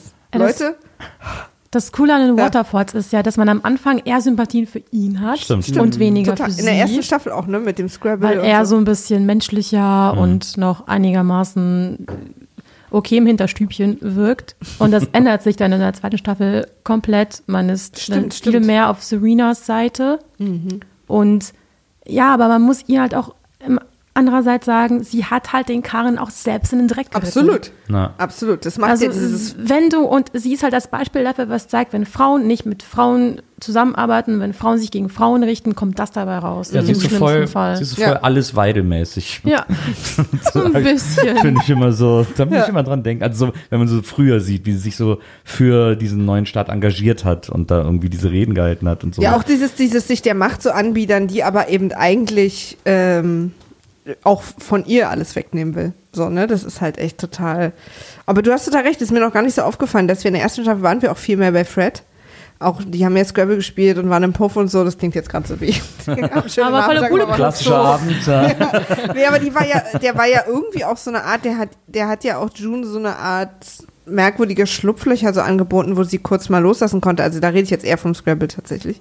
Ähm, und er ist ja in der zweiten Sta und in der und sie war immer nur quasi der strenge, das strenge Hausmonster so. Und in der zweiten Staffel passiert ja mit ihr und June einfach viel, viel mehr. Weil sie natürlich dadurch, dass June schwanger ist, ja auch eine viel engere Beziehung haben, weil sie auch einerseits hasst sie sie und will aber auch auf sie aufpassen und so. Also, wobei ich glaube, manchmal es wäre schlimmer für June, wenn sie wirklich von Fred schwanger wäre und nicht von Nick. Also wenn sie quasi wirklich Freds Kind in sich tragen würde. Ich glaube, das wäre für Serena noch schwerer. Aber da haben die natürlich auch äh, dieses, diese, äh, dieses Attentat geschickt platziert in der zweiten Staffel, äh, weil das eben dann der Dreh- und Angelpunkt für die komplette Geschichte wird. Also nicht nur, dass dafür neue Mägde nachkommen müssen, sondern auch Fred, der das ja überlebt. Und Nick hat keinen Verbündeten mehr. Genau, und ist erst danach des, dieses Riesenarschloch, das er dann, also ist er vorher auch schon, aber dann Ja, ja, als er lebt gemerkt, das dass zu aus. Hause die Frauen eine eigene Meinung plötzlich hatten in den zwei Wochen, die er nicht da war. Genau. Ja, genau, da ist einmal der Hahn aus dem Körbchen und dann beginnen June und äh, Serena zusammen so Pamphlete zu schreiben Ja. und Gesetze zu ändern und Ja. die schreiben und Ich glaube, da merkt auch. Serena wieder so ein bisschen, erinnert sich, wie das eigentlich war, als sie gearbeitet hat, so, ne, wie toll das war und dass sie das nicht, dass sie das eigentlich wieder will. Also lesen und schreiben, ne? Das ist ja irgendwie, das können wir uns gar nicht vorstellen. Das haben wir jetzt auch gar nicht so oft angesprochen, aber das ist halt einfach verboten für Frauen. Das ist halt auch so krass. Was mir übrigens aufgefallen ist, dass ich glaube, die ersten zwei Folgen oder erst ab der dritten hören wir wieder Junes innere Stimme. Weil das hat mir in der ersten Folge total gefehlt. Also ich habe richtig sofort gemerkt, dass das nicht da ist. Also jetzt nicht gefehlt im Sinne von euch vermisse es so, sondern ist mir einfach aufgefallen. Weil das fand ich schon immer. Na, wahrscheinlich ist die innere Stimme immer dann da, wenn sie wieder fest in Gilead Mhm. drin ist. Also die ersten drei Folgen sind ja so ein bisschen in der Schwebe für June. Mhm. Ja, ich habe immer so damit gerechnet, auch als sie mit diesem, am Anfang mit dem, als sie sie fast, also hängen wollten, da Ja. habe ich irgendwie die ganze Zeit gedacht, so die Kamera war so auf ihrem Gesicht, dachte jetzt, aber kam irgendwie nichts. Ja, da Stille. ging es mehr ums Kollektiv so Ja. ein bisschen in der Folge. Äh, spannend ist auch die zweite Folge so für mich auch und für meinen Berufsstand. Also zu sehen, was denn so passieren kann mit Journalisten, Mhm. äh, wenn äh, so ein paar radikale Menschen die Macht an sich reißen. Und da wird äh, June im Redaktionsgebäude des Boston Globe versteckt. Genau. Und sie kommt da an und sie findet, dass da ein Massaker stattgefunden haben muss. Es sind, die wurden offenbar erschossen. Es gibt so eine Wand im Keller, wo über Blut ist und So Einschusslöcher. so ein bisschen wie bei Blair Witch Project, so in der letzten Szene. Und sie geht durch die Räume, die sind alle leergefegt. Es liegen einzelne Damenschuhe da. Und ja, man kann sich vorstellen, was mit den Journalisten passiert ist. Ja. Genau, die Gruppe, also sie ist quasi am Anfang in den Truck, dann vom Truck auf das Feld, wo sie gehangen wird, dann von Aunt Lydia quasi ins Krankenhaus, wo sie untersucht wird und aus dem Krankenhaus mit Hilfe von kleinen roten Klebestreifen äh, ist sie dann, wurde sie quasi gerettet, vermeintlich schon, keine Ahnung. Das ist alles sehr verwundert, dieses Hin und Her. Und dann ist sie eben genau beim Boston Globe in diesem Haus. Also da landet sie dann so. Und da erfahren wir auch in diesem ganzen Zusammenhang, dass Nick äh, doch sie unterstützt und äh, doch quasi versucht, sie zu retten und daraus zu. Und für mich die härteste, eine der härtesten Szenen der zweiten Staffel war, wo sie da im Boston Globe sitzt und Friends guckt. Weil das war plötzlich so sehr an meinem Leben dran, weil ich das auch, weil wir das wahnsinnig viel gucken, hier auch hinter uns übrigens das Friends Apartment. Äh, das, und dann guckt sie das und das hat mich so krass reingeholt, erstens in diese Parallele zu unserer Welt, mehr als irgendwie alles andere, weil mich auch die Flashbacks nicht so sehr in meine Welt holen, weil, weil alles, was die da machen in Amerika, mache ich hier in Deutschland nicht und sieht auch in Deutschland anders aus. Ähm, ähm, also irgendwie wirkt ja immer alles so ein bisschen anders als in amerikanischem Film als im Tatort. also rein so vom Aber auch weil. Tatorte einfach schlecht sind. Ja, absolut. Aber äh, auch es, es halt immer im Tatort. Egal. Auf jeden Fall kann ich den nicht gucken. Alles halt. Nehmen alles in Tonhallen auf. ähm, und, und, äh, und, und das war plötzlich, sie sitzt da mit einem Laptop auf dem Schoß und guckt Friends. Eine Szene, die in meinem Leben schon zigtausendmal vorgekommen ist. Und das hat mich plötzlich so krass rausgerissen, auch, dass sie da sozusagen sitzt in dieser absoluten Dystopie, die nicht in Jahren nicht so weit entfernt ist von ihrem normalen Leben. Und sie guckt sich eine Szene an, äh, in der sozusagen auch eine Art von Realität dargestellt wird zwischen Menschen, die noch so normal war. Äh, und Männer und Frauen reden miteinander und sind lustig miteinander, alle lachen und so. Das, diese eine Szene, ich weiß nicht warum, aber an der habe ich mich echt, die hat mich echt fertig gemacht. So. Äh, wahrscheinlich auch die Absicht, das Szene. Ja, das und äh, da dann wahrscheinlich wäre eigentlich das Richtige zu sagen, sehr gut gemacht. Na, das sind ja auch die Momente, die ich immer am stärksten finde in der Serie. Es gibt ja auch zum Beispiel äh, äh, in, ich glaube sogar in der letzten Folge, als Emily äh, ähm, durchdreht und dann vermeintlich von ihrem Besitzer irgendwie irgendwo hingebracht wird. Und wir wissen noch nicht genau wohin, vor allem sie weiß es nicht und hat super Angst, was auch immer jetzt mit ihr geschehen wird. Und dann äh, wirft er sie ins Auto und die fahren los und er wirkt so fast sadistisch im Grunde genommen und sagt so, Hört Musik, ja. Genau, na, hörst du auch so gerne Musik, macht Musik an, dann kommt dieses Annie Lennox-Lied, äh, Sweetest Tabu oder irgendwie, wie das heißt, oder, oder irgendwie sowas, was so ein super fröhliches, super fröhlicher Popsong ist. Ähm, und das ist natürlich, wirkt natürlich dann so ultra zynisch in dieser ganzen Situation, wo sie irgendwie, sie sagt ja dann auch irgendwann, können Sie bitte die Musik ausmachen und sitzt heulend im Rücksitz und wird, glaube ich, am liebsten den Kopf durch die Scheibe schlagen, so. Ähm, und das finde ich immer so, wenn die Serie so Anker setzt, die man aus dem Jetzt kennt. Also weil dieses Annie Lennox-Lied hier auch jeden zweiten Tag im Taxiradio zu hören ist oder so. Ähm, dann, das sind so die Momente, die einen am stärksten packen, finde ich. Irgendwie Aber so, eher so die als diese normalen Flashbacks, wo ihr Leben früher gezeigt wird, die komischerweise packen mich dann immer nicht Ja, ja. so. Nee, nee. Aber ich glaube, weil die ja auch schon sehr, weil wir ja auch da in den Flashbacks an einem Punkt ankommen, so, wo auch schon sehr viel nicht gut läuft. Die Mutter dann, die auch mit der Wunde auf der Stirn, weil sie auf irgendeiner Kundgebung war oder so. Die Mutter, auch eine tolle Figur. Ja. Ja, Holly. Ähm, das Spannende ist, dass im Buch ist Holly so eine super radikale Feministin, wie wir sie so eigentlich nicht mögen. Und sie, äh, es gibt so eine ganz berühmte Szene, äh, auch in dem Buch, da gibt es eine Zeitschriftenverbrennung. Und da wohnt Holly mit ihrer kleinen Tochter June bei. Erinnert sehr stark an die Buchverbrennung im Nationalsozialismus. Und die Frauen, die Feministinnen, die Radikalen, die verbrennen Frauenzeitschriften. Und äh, das Ziel war so ein bisschen zu zeigen, glaube ich, auch von Margaret Atwood, was, warum sind so viele Frauen so, zum Beispiel auch in den 90er oder auch in den späten 80ern, warum waren so viele Frauen abgeneigt davon? Genau deswegen, weil es so, weil man sich nicht in eine Reihe mit so extremen Frauen stellen wollte.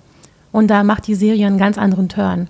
Ja. In der Serie verbrennen die Frauen Briefe, die sie an ihre Vergewaltiger, glaube ich, geschickt haben oder geschrieben haben. Ja. Ja, irgendwie so, ja. Also es hat eine viel positivere Konnotation und klar ist Holly eine Feministin, aber so dieses ganz radikale, also klar, sie kritisiert irgendwie die Ehe, ja, aber die ist so ein bisschen so ein Althippie, ja, so ein genau, 68er. aber so irgendwie. dieses ganz radikale, was in dem Buch immer wieder durchscheint und was auch Margaret Atwood kritisiert, Hm. das scheint jetzt in der Serie nicht so durch. Was sie aber auch macht, sie ist ja auch ein bisschen dafür da, uns auch in June sozusagen zu zeigen, dass June ja eigentlich in den Flashbacks eher einer von denen ist, die später sagen, ja, naja, das habe ich nicht so mitgekriegt Ja. oder man konnte ja auch nichts machen.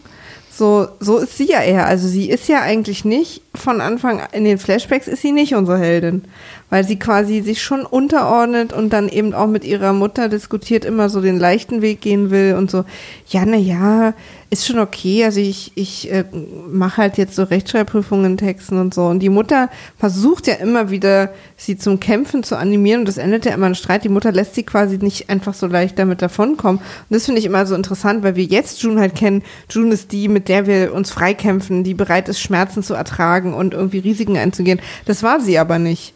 So, dass ähm, sie war eigentlich eine von denen, die dann eben später sagen, boah, das habe ich, ach, so schlimm alles gar nicht.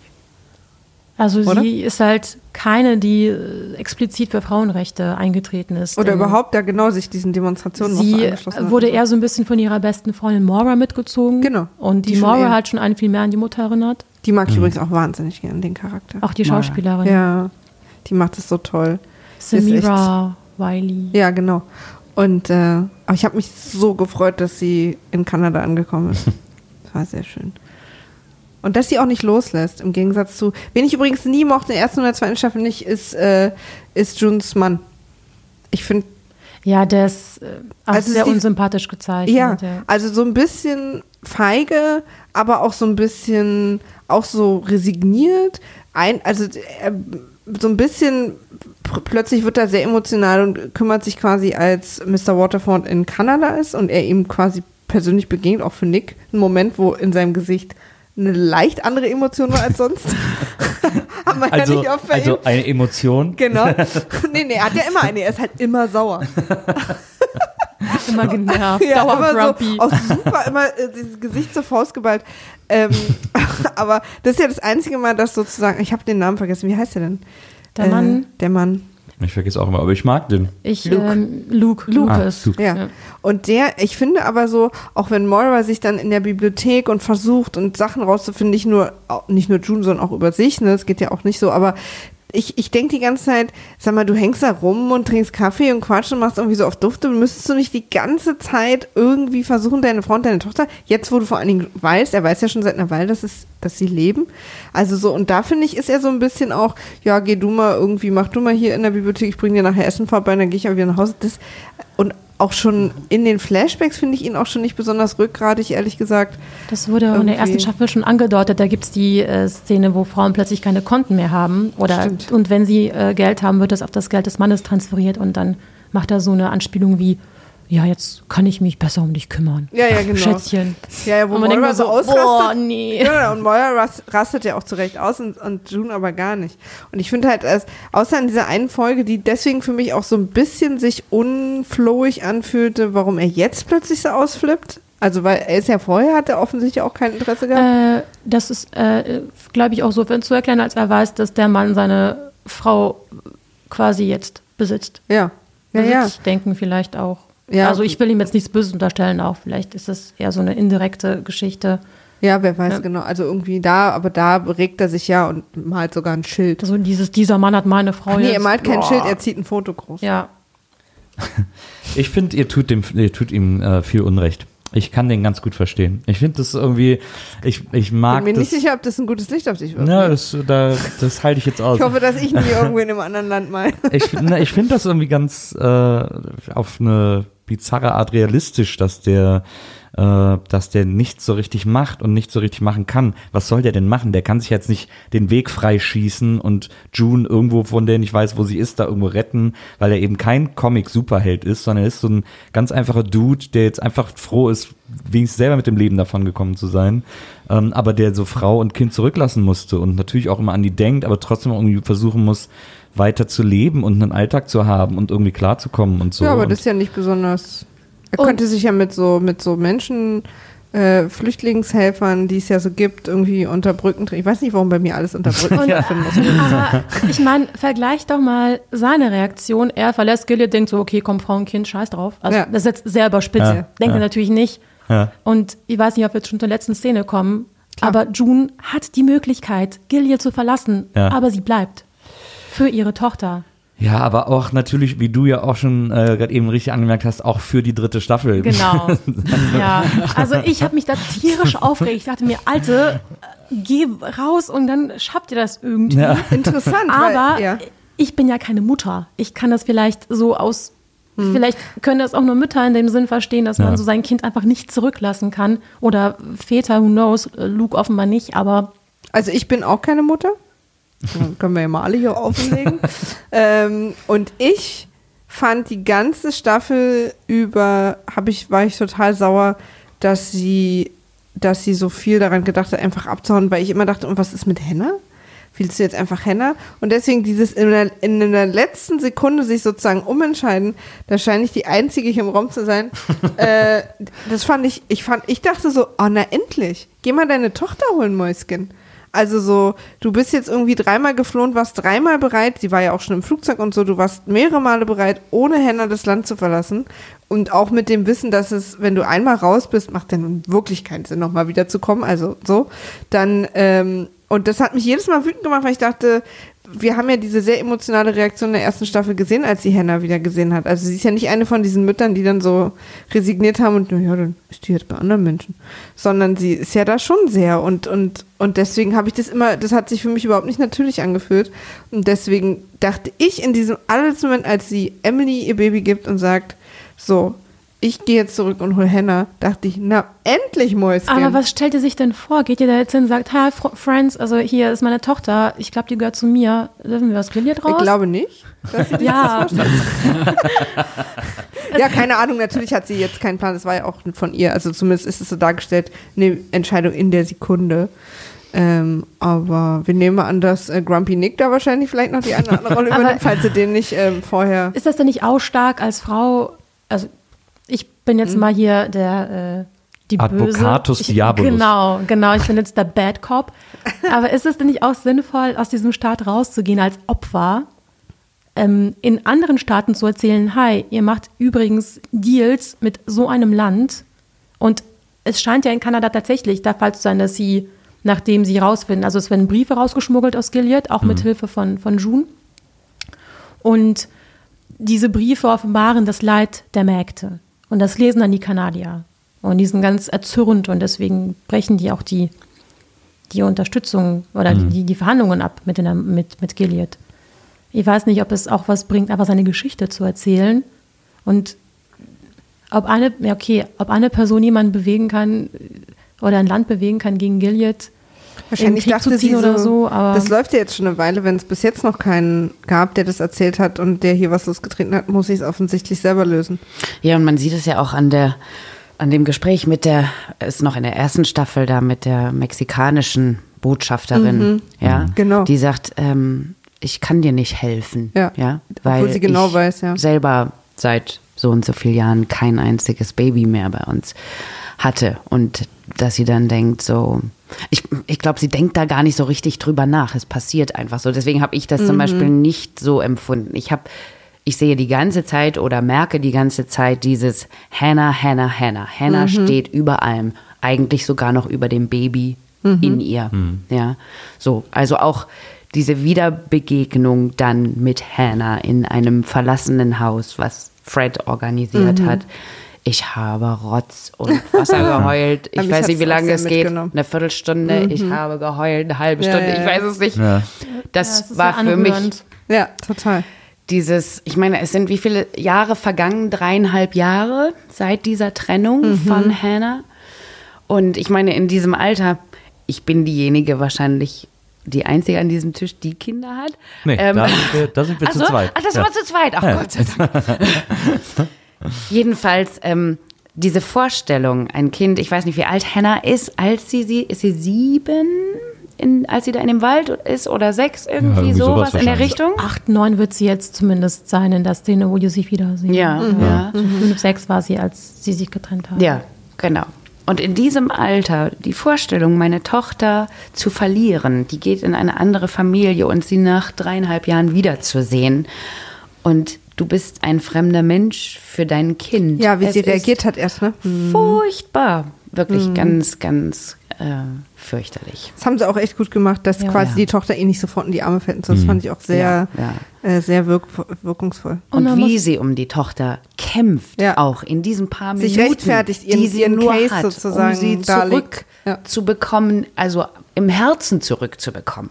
Und das ist ja auch der einzige triftige Grund, wirklich noch in diesem Unrechtsstaat zu bleiben, um die Ja. Tochter herauszuholen. Ah, Ich habe es ihr trotzdem so gewünscht. Also, Ja, Ich ist, man auch- ist ja auch so zwiegespalten, aber das will die Serie auch oft so, Ich, ne? ich denke dann auch, sie müsste eigentlich nach Kanada gehen und da Leute mobilisieren und dann das da, die da irgendwie rausholen. vielleicht das ist es ja halt auch so Lukes der Gedanke gewesen. Aber ich, ihr- ich fand das einen guten Punkt von dir, dass Ja. sie es quasi, dass sie Mexiko gesehen hat und dann natürlich davon ausgeht, dann wird jedes Land das so sehen. Sie war leider nicht in Kanada. Die Ja. Kanadier kommen übrigens wieder sehr gut weg in der zweiten Hallo. Margaret. Margaret Edward, Kanada. Genau, Frau Edward kommt aus Kanada. Sie ist kritisch, außer in ihrem eigenen Land. Wobei es auch echt mich ärgert, dass es Little America heißt, weil America ist offensichtlich nichts mehr, dem man nachfühlen fühlen, fühlen sollte, auch in der Serie nicht. Deswegen fand ich, könnten sie es doch einfach sich einen anderen Namen ausdenken als Little America. Das nervt mich jedes Mal, wenn sie das sagen. Aber wir sind hier so glücklich in Little America. Nee, das dürft ihr nicht mit dem Namen. Das erinnert mich immer an Little Britain und das ist dann immer so ein Stimmt. bisschen, oh, raus aus meinem Kopf.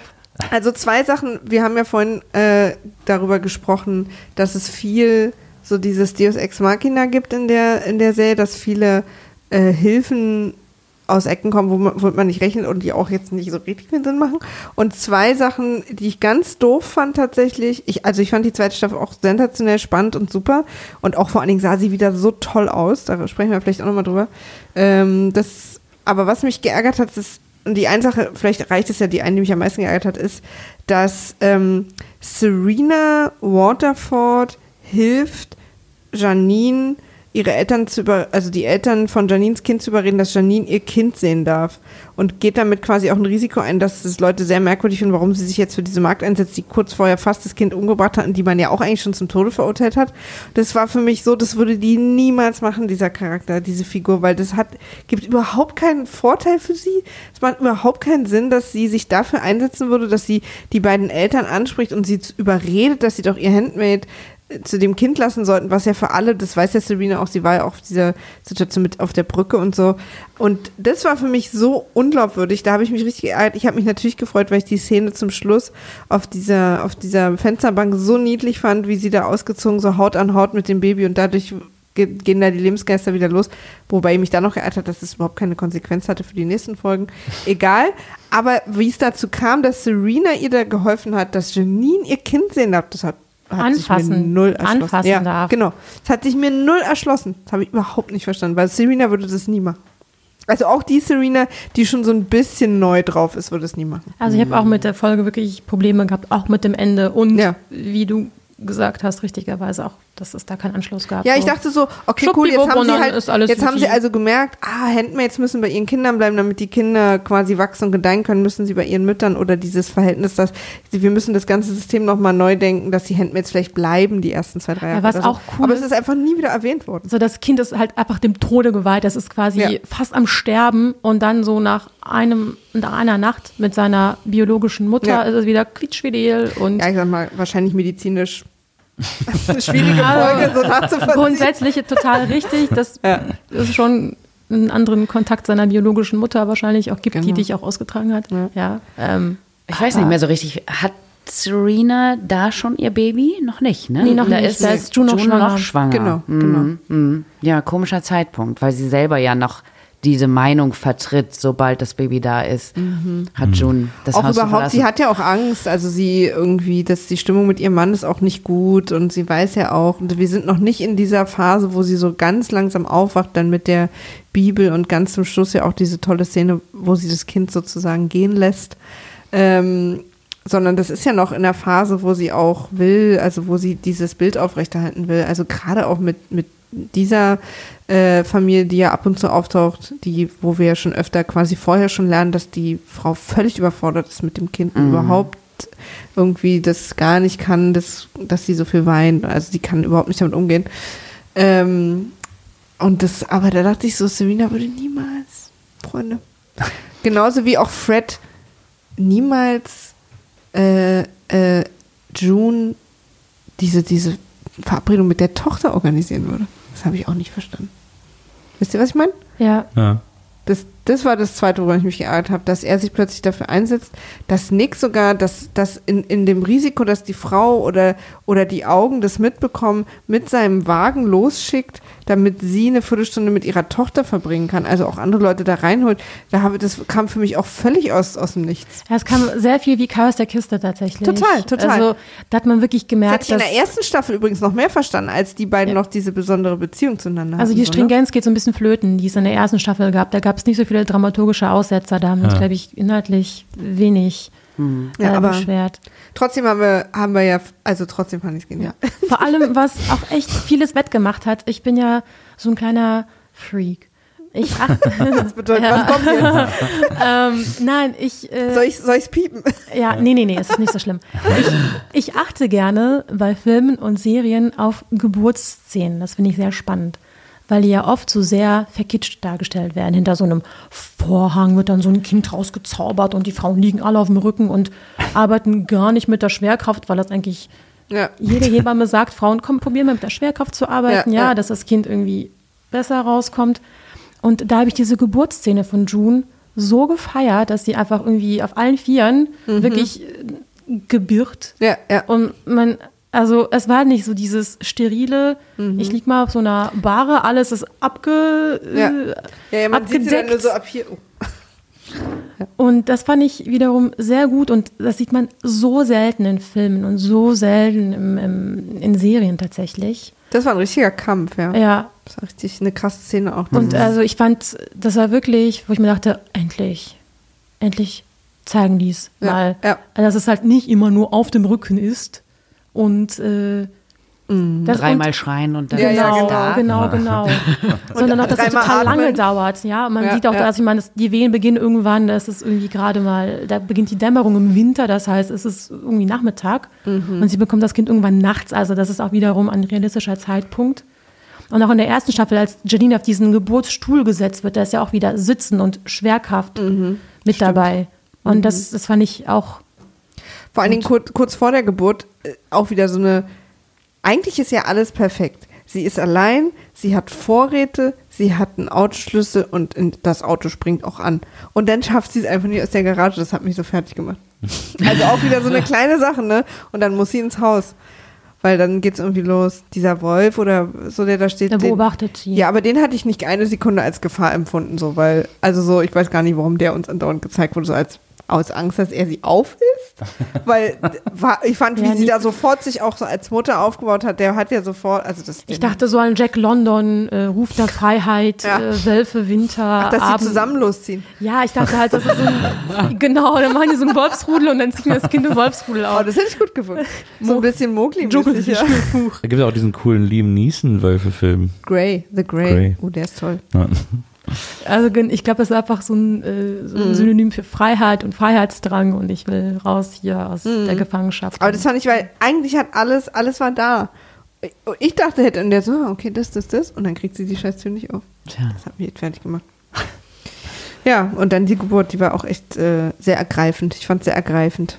ja, es war echt mit einer der besten Folgen. Auch so dramaturgisch sehr interessant gemacht. Also man hat wirklich eine ganze Folge June und kämpft mit ihr, versucht mit ihr rauszukommen und verzweifelt, weil es nicht geht und weil die Tür, die Garagentür nicht aufgeht und weil es hier nicht klappt und da nicht klappt und eigentlich sind ja alle Türen offen, aber sie ist leider hochschwanger und die Wehen kündigen sich an und es ist äh, wirklich dramaturgisch sehr, sehr interessant. Und dann entschließt sie sich fürs Baby wieder sich abholen zu lassen. Dann schießt sie so ein ähm, Warn, so ein Warnschuss, oder war das? Ja, so ein So ein Leuchtding. Leuchtdinger, Ja. mhm, dass man sie sieht.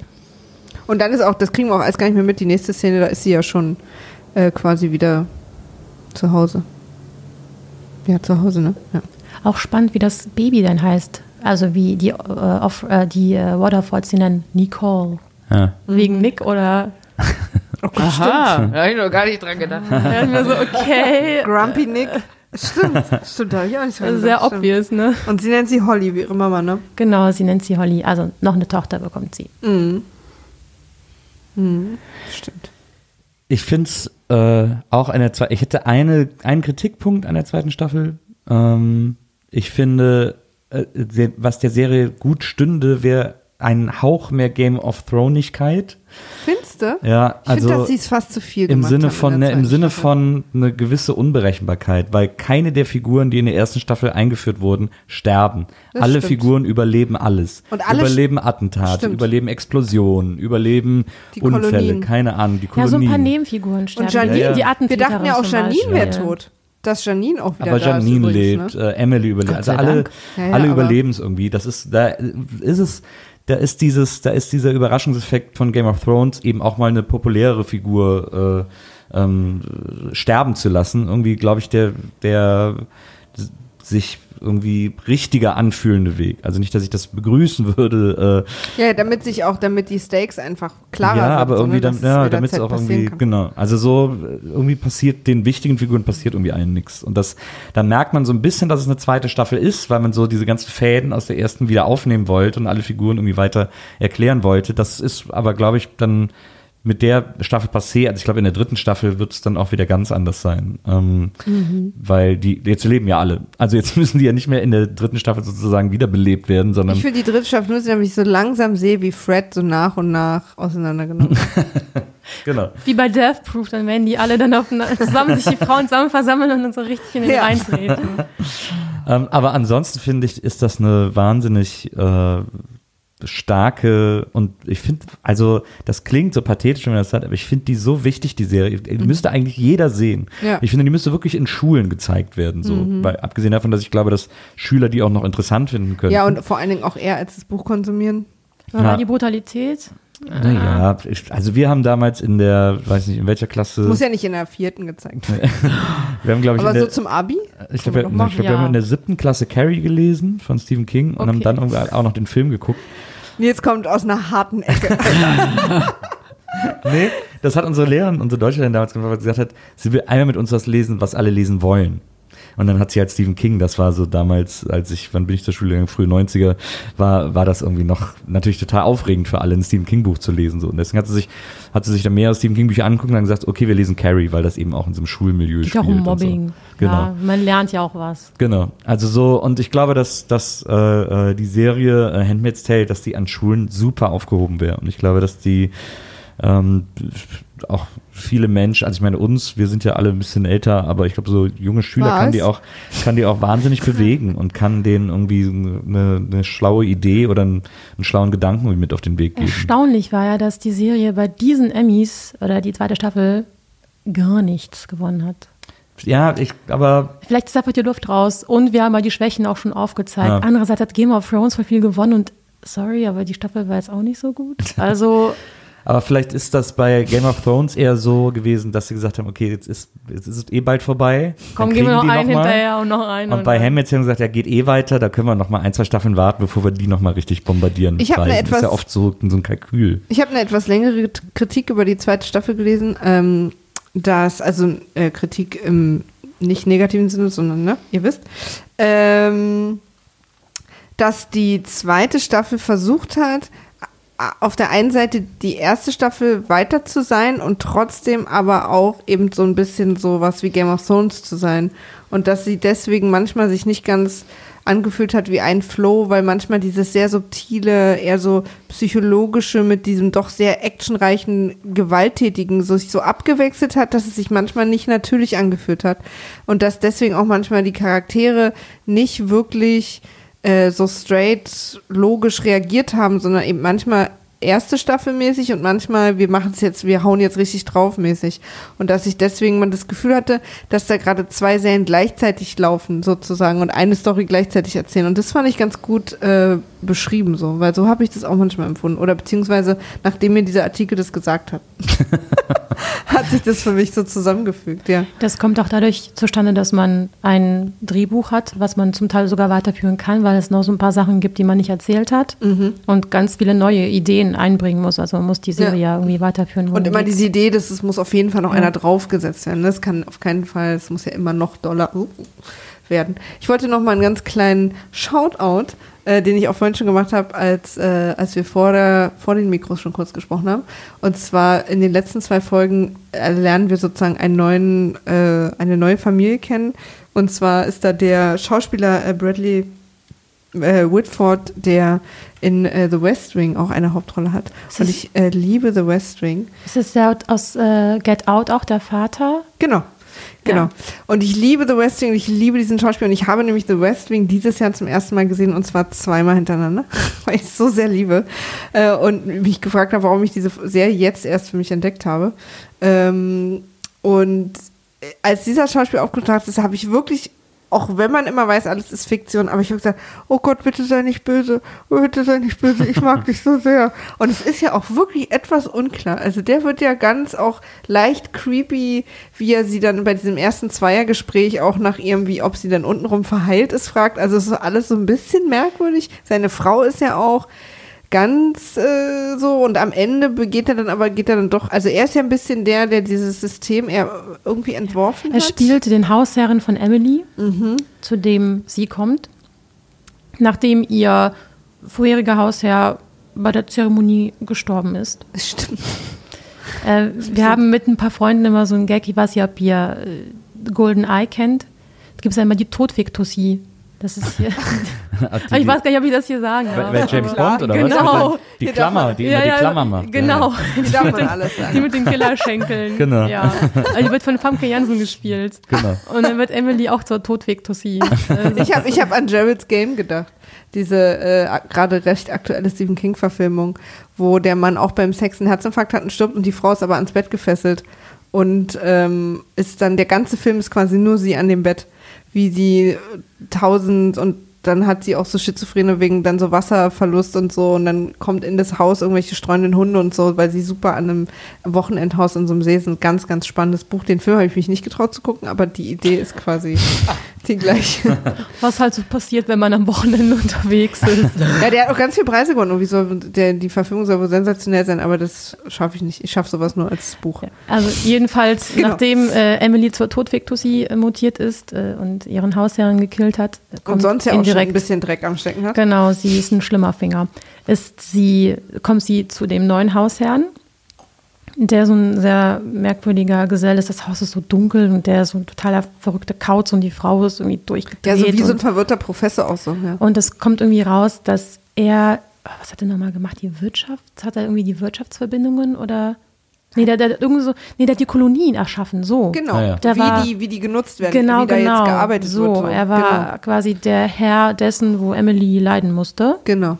Und da denkt man auch, okay, den wird sie auch, äh, weil sie jetzt ja Todvektussi und Hulk ist, also, also wird sie ihn auch exgehen lassen. Aber er holt sie dann raus. Ja. Ja, aber auch auf eine Aber sehr auch das hat man merkwürdige sich Art. wirklich, also ich habe, das war für mich auch nicht überraschend Nee, tatsächlich. ich fand es auch überhaupt nicht überraschend. Vor allem so, du, die sagen halt einerseits, June, du wirst von einem Auto abgeholt und Emily fährt genau zur selben Zeit mit so einem Oberboss im Auto. Naja.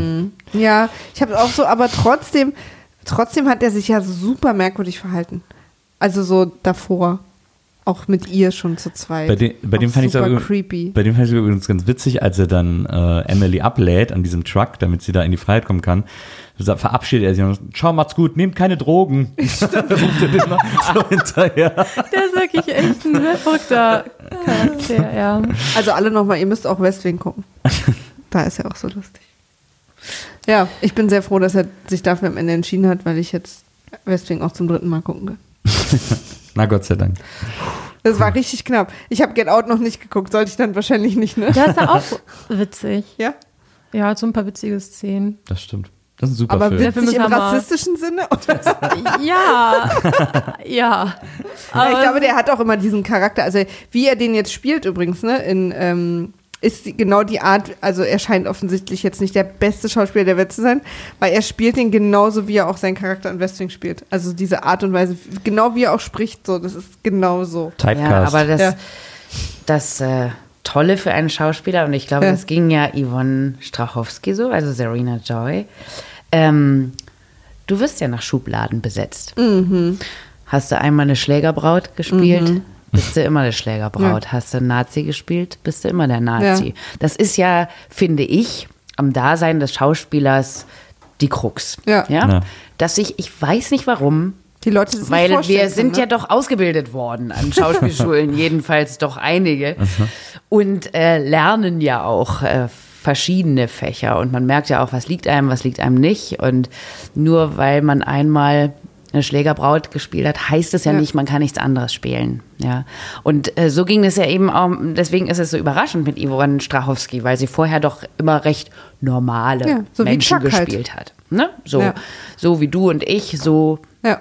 und jetzt auf einmal so eine ganz strenge ähm, Frau, ja, so wo man nicht so richtig weiß, was auch, will sie denn? Streng, hart, wenn man will, böse, evil. Ähm, und das ist das Glück für einen Schauspieler, dass man so eine Chance bekommt, dass jemand sagt, ich will sie jetzt aber genau auf der anderen Seite Auch sehen. Joseph Ja. Fine, der Shakespeare, der plötzlich der Oberbösewicht Ja. ist. Stimmt. Ja. Und das ist toll. Also es liegt noch gar nicht mal, also ich würde jetzt, ich weiß nicht, was es für ein Schauspieler ist, ähm, der da den am Ja. Ende spielt. Ähm, aber ich würde noch gar nicht mal sagen, vielleicht ist es gar kein guter Schauspieler, weil Ja. er spielt ja immer dasselbe. Ja, ja. Nee, er wurde vielleicht einfach Ja, ja, genau deswegen besetzt. Wir brauchen so und Caster. so einen, ach, dann Ja, nehmen wir ja, doch ja. den. Ich denke mich so, So ist das Bradley überall. Whitford, sorry, falls du das hörst. ich äh, äh, ich äh, äh, stimme dem total zu. Sprichst du die eigentlich immer, die Yvonne, wie heißt Strachowski? Strachowski. Nee, war jetzt das erste Mal. Ja. Genau, stimmt, weil wir haben ja vorhin auch über Chuck gesprochen, da hast, hast du sie Nein, ja nicht. nein. Das ist äh, eine sehr süße Serie. Du hast sie auch nicht gesehen, ne? Nee. Kennst du Chuck? Ähm, egal. ja, ich habe gerade überlegt, ob ich, ob ich jetzt äh, Chuck erkläre, weil da ist sie tatsächlich eine CIA-Agentin, aber es ist eine lustige Serie. Ähm, aber Ich glaube, wir sind alle, können alle gut, können heute alle gut schlafen, ohne dass ich es erzählt habe. ist auch eine, ist wirklich so eine von diesen Serien, äh, wo mein Vater sagen würde, ist heiter und verletzt nicht. Äh, die hat mir aber immer Spaß gemacht zu gucken. So ist einfach eine lustige Serie. Aber was mir, um da also zumindest meinen erzählerischen Kreis für heute zu schließen, Du gehst dann auch, oder? Ich gehe dann okay, auch. alles klar. äh, was mir so gut gefallen hat in der zweiten Staffel, äh, war, dass ich ja immer dieses äh, Margaret Atwood Zitat im Hinterkopf hatte, was sie über die zweite Staffel gesagt hat, dass das eben Call to Action sei. Und mir ging es wirklich am Schluss so, dass ich gesagt habe, ja, okay, und jetzt lass uns alle dahin gehen und die alle fertig machen und lass uns wieder ein faires System herstellen und lass uns wieder diese Welt retten vor diesen Arschlöchern, die alles kaputt machen wollen. Das hat bei mir äh, tatsächlich voll keine funktioniert. Ja, die schaffen das halt auch echt so, dass man, dass man irgendwie so, ja, mach doch das und mach doch das und warum macht ihr nicht das? Und dann kommt einer vorbei und sagt, nö, ich nehme euch das jetzt alles wieder weg. Weil ihr einfach irgendwie, weil es einfach passiert ist, dass dieses System jetzt hier ist, deswegen können wir das jetzt machen. Das ist halt echt das, also, das macht mir auch so Angst. Ich bin ja auch jemand, der nicht so extrem krass täglich drei Stunden Nachrichten liest oder konsumiert. Ähm, du bist eigentlich mein, meine Nachrichten, also Nils holt mich immer sehr rein, was so los ist und erzählt mir immer viel, weil mich das echt fertig macht. Und weil ich finde, dass so viele Sachen, die passieren, äh, irgendwie in diesen Flashbacks, natürlich auch mit Absicht, da so genau dargestellt wird, wo man denkt, warte mal, das war letztes Wochenende hier auch so. Also, wisst ihr, was ich meine? So, dass Ja. man irgendwie, und das macht, äh, also das, ähm, und da rede ich jetzt gar nicht, ich meine, das äh, Frauen ähm, stehen ja da auch symbolisch für alle Minderheiten oder nicht nur symbolisch, es geht ja auch um, es geht ja auch um äh, äh, Homosexuelle und um eigentlich alle, die sozusagen von der von Gilead ausgedachten Norm äh, abweichen. Also es ist ja quasi, da sind ja auch alle anderen sozusagen, die da nicht reinpassen, sind ja auch äh, geächtet und müssen in die Kolonien oder wie auch immer. Also, wie, wie nennen sie die dann immer? Äh, Geschlechtsverräter, glaube ich, oder so, ne? Gender Traitors. Ja, genau, Ja. Gender Traitor. Äh, und, und das ist ja einfach was, wo, also ich weiß nicht, das ist wahrscheinlich auch ein sehr subjektives Gefühl, weil man natürlich auch immer sehr beeinflusst wird durch die Nachrichten, die man konsumiert und dann denkt, oh Gott, das war noch nie so, aber früher war es vielleicht auch schon so, es wurde nur noch nicht so, man wurde noch nicht so vollgeballert mit so Nachrichten. Aber ich habe irgendwie manchmal das Gefühl, gerade was so Gleichberechtigung und, äh, und liebevolles Umgehen miteinander und Offenheit angeht, waren wir irgendwie schon mal weiter als jetzt. Also jetzt geht es gerade wieder irgendwie zurück. Und, und das ist so eine Bewegung, dass das überhaupt möglich ist, ist irgendwie mir so dieses, wo, wo ich weiß noch, dass wir ins Bett gegangen sind vor zwei Jahren, weiter geht's dann nicht. und, und, äh, und dachten, wenn wir morgen aufwachen, ist, ist auf keinen Fall Trump der Präsident. Weil auf keinen Fall. Ich hatte gar keine Angst davor. Und dann sind wir aufgewacht und Trump war Präsident. Und das ist halt so, dass man immer dieses, dieser klassische Satz, den ich echt, der mir mittlerweile so Angst macht, wenn Leute sagen, ja, aber das diesmal passiert es nicht. Das finde ich einfach. Und das ist diese Serie, deswegen stimme ich euch total zu. Die müssen viel, viel, viel mehr Leute sehen und sich viel mehr darüber Gedanken machen und die nicht nur als Action-Spektakel sehen, sondern wirklich echt als, als ähm, ihr sitzt auch da mit eurem Laptop und guckt Friends. Weiß das. Und geht in den Puff. Ja. Also ich kann trotz, sagen wir jetzt mal, der, weil wir natürlich uns jetzt auch extrem damit beschäftigen und wir wussten auch beim Gucken, dass wir drüber reden werden, dann guckt man sowas natürlich auch nochmal anders, sind uns jetzt natürlich dann so kleine Fehlerchen und auch nicht ganz logische Anschlüsse und so aufgefallen und Nick. Ähm, aber im Großen und Ganzen finde ich die zweite Staffel auch wahnsinnig empfehlenswert. Ja, es ist einfach eine Serie, die mit der Zeit geht, die sehr viele aktuelle Sachen Mhm. aufgreift, die Homophobie aufgreift, die ähm, Hass gegen Journalisten aufgreift in der zweiten Staffel, Hass gegen Frauen insgesamt, den Mhm. viele Frauen erfahren im Netz oder leider auch nicht nur im Netz. Und deswegen ist die auch so wichtig, weil die zeigt, wie kommt sowas zustande, warum müssen wir kämpfen, warum können wir nicht sagen, oh, pff, du, die Frauenangelegenheit, pff, Das ist nicht so. schon. Ja. Auch was du eben meintest, ach komm, das wird doch nicht wieder passieren. Doch. Ja. Also schaut euch Amerika an. Schaut euch jetzt den Supreme Court an. Ja. Schaut Ja. euch Brett Kavanaugh an. Ja, absolut. Die haben jetzt eine Mehrheit, die Konservativen, und das kann bitterböse enden. Ja. Ja. Von daher, äh, genau, dieser Call for Action ist aber auch insofern zu sehen in der zweiten Staffel, als dass sich, nachdem er diese große Untergrundorganisation Mayday irgendwie zerschlagen hat, dass es aber trotzdem Leute gibt, die zusammenhalten. Also diese, Marthas. Die Marthas. Die Frauen, die als äh, Hausmädchen, als Köchinnen in Familien arbeiten, die schließen sich zusammen und die schaffen es am Ende tatsächlich, June und das Baby rauszuholen.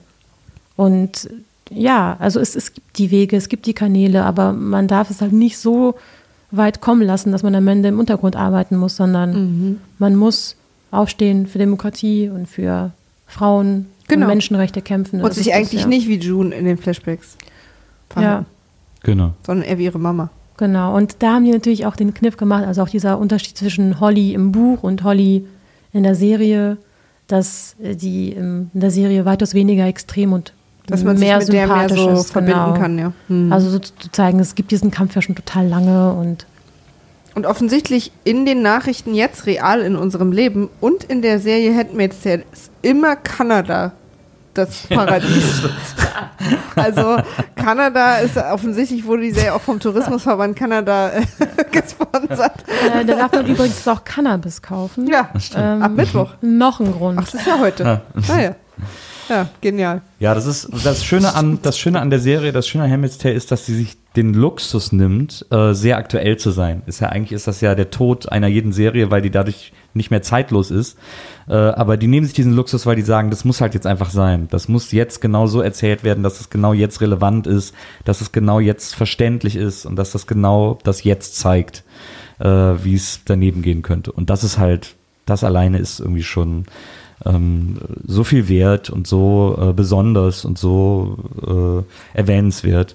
Das ist echt, äh, das ist sehr selten, sehr, sehr selten sowas. Finde ich. Und Ja. wer das jetzt auch sehen möchte, der kann das gerne auf Entertain TV Serie tun, das im Entertain TV Paket enthalten ist. Es wirkt jetzt, als würde ich hier so einen Werbeblock hinten dran klatschen. Machst du auch. Wollte ich gar nicht. Ja, aber das habe ich jetzt sehr unelegant Ja, gemacht. aber ich ist meine, die egal. haben ja- Man muss ja wissen, wo man es gucken kann. Genau, und, er, und die haben ja auch quasi äh, äh, äh, ermöglicht, dass wir vier uns hier heute zusammensetzen, Genau. die Serie gucken konnten und äh, darüber jetzt so reden können. Von daher. Genau. Man muss auch mal so einen Hardcut machen, bevor wir jetzt, Werbeblock, wem Werbeblock gebührt. bevor wir jetzt alle uns mit Tränen in den Augen liegen, Ja. machen wir einfach einen harten Schnitt ähm, und, äh, und bedanken uns vor allem bei Entertain TV, dass sie uns hier zusammengebracht haben Genau. und dass wir diese Serie gucken konnten. Das Ja. war echt äh, ein Erlebnis. Ja. Habt ihr abschließende Worte? Auf jeden Fall von unserer Seite erstmal vielen Dank, dass ihr euch die Zeit genommen habt und hergekommen seid und äh, das geguckt habt und mit uns darüber redet und, und durch die tiefen, tiefen Täler der Familienzusammenführung in einem verschneiten Haus äh, mit uns gegangen seid. Äh, ich äh, ergreife mal äh, das Mikro. Das Mikro. Und äh, ich kann eigentlich nur sagen, Frauenrechte sind Menschenrechte, zeigt uns Margaret Atwood in Serie und Buch. Serie gucken, für Frauenrechte einstehen. Punkt. Ja. Kann Ja. ich mich nur äh, hinten anhängen. Da kann ich jetzt eigentlich nur was ganz anderes erzählen. Scheiß mit den Frauenrechten wieder. Ich darf ja immer nicht erzählen, was sich da so abspielt in diesen ganzen Serien, wenn wir das aufnehmen und so.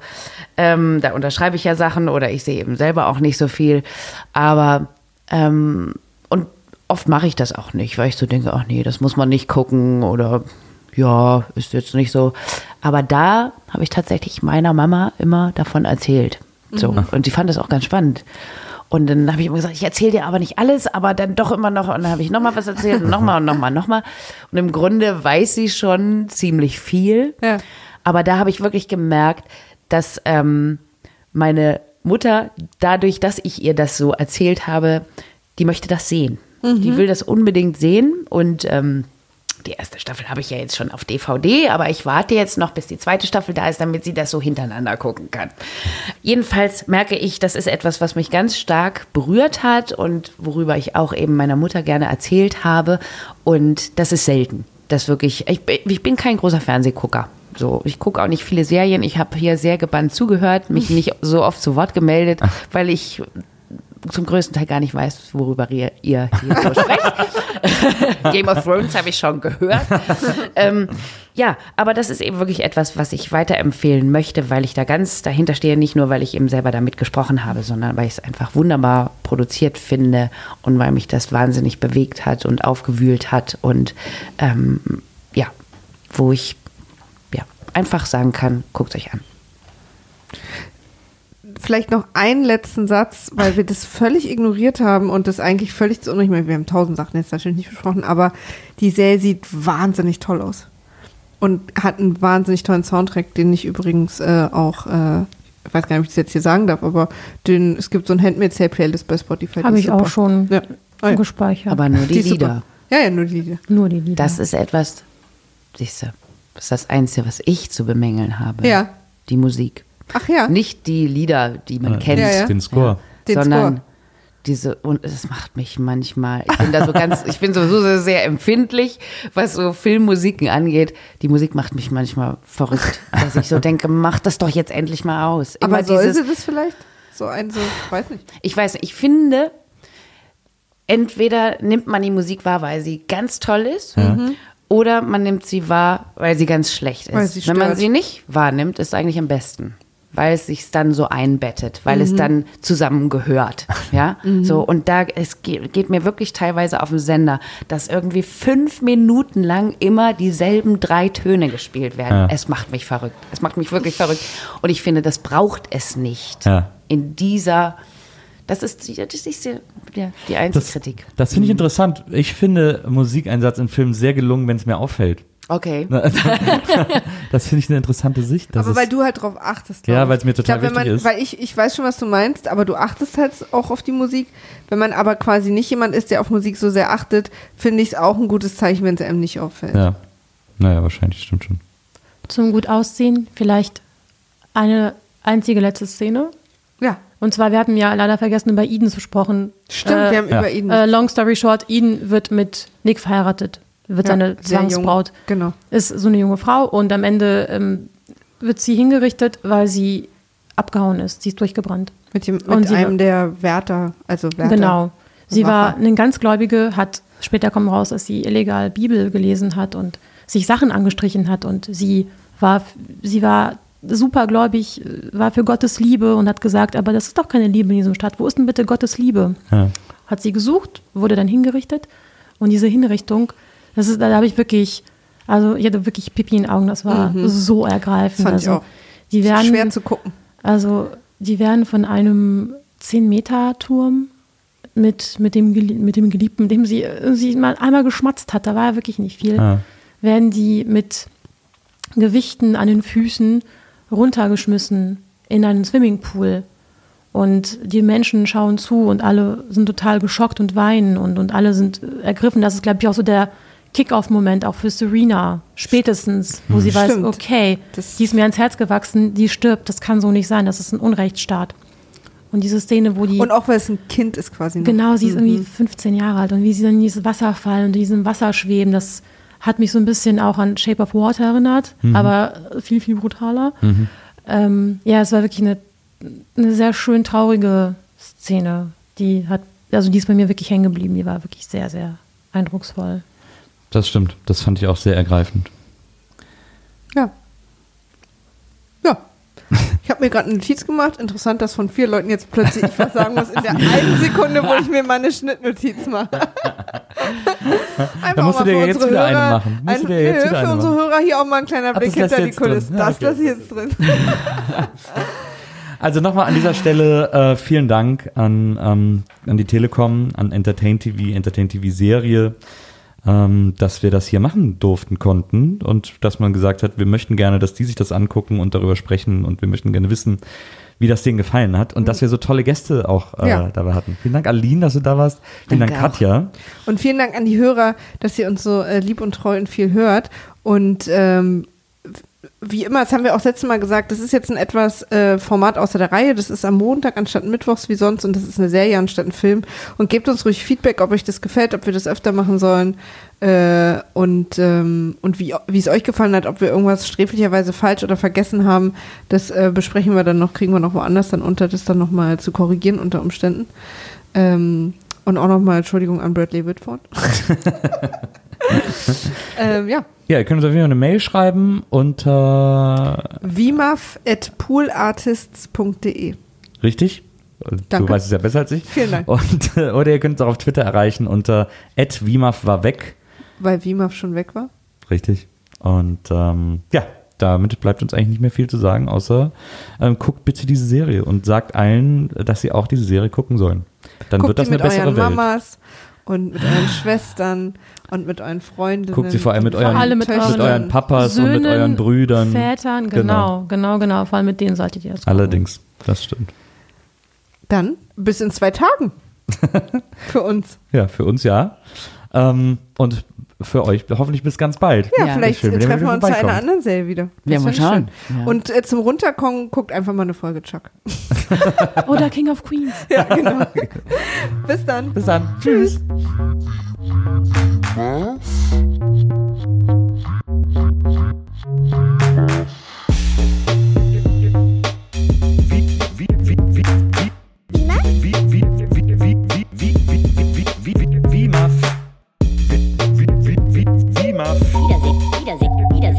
Freude. Freude. Wie, wie, wie, Muff. Wiedersehen, Wiedersehen, Wiedersehen macht Freude. Wie, Muff? Wiedersehen, Wiedersehen, Wiedersehen macht Freude. Wiedersehen, Wiedersehen, Wiedersehen macht Freude. Wie, Muff? Wie, wie.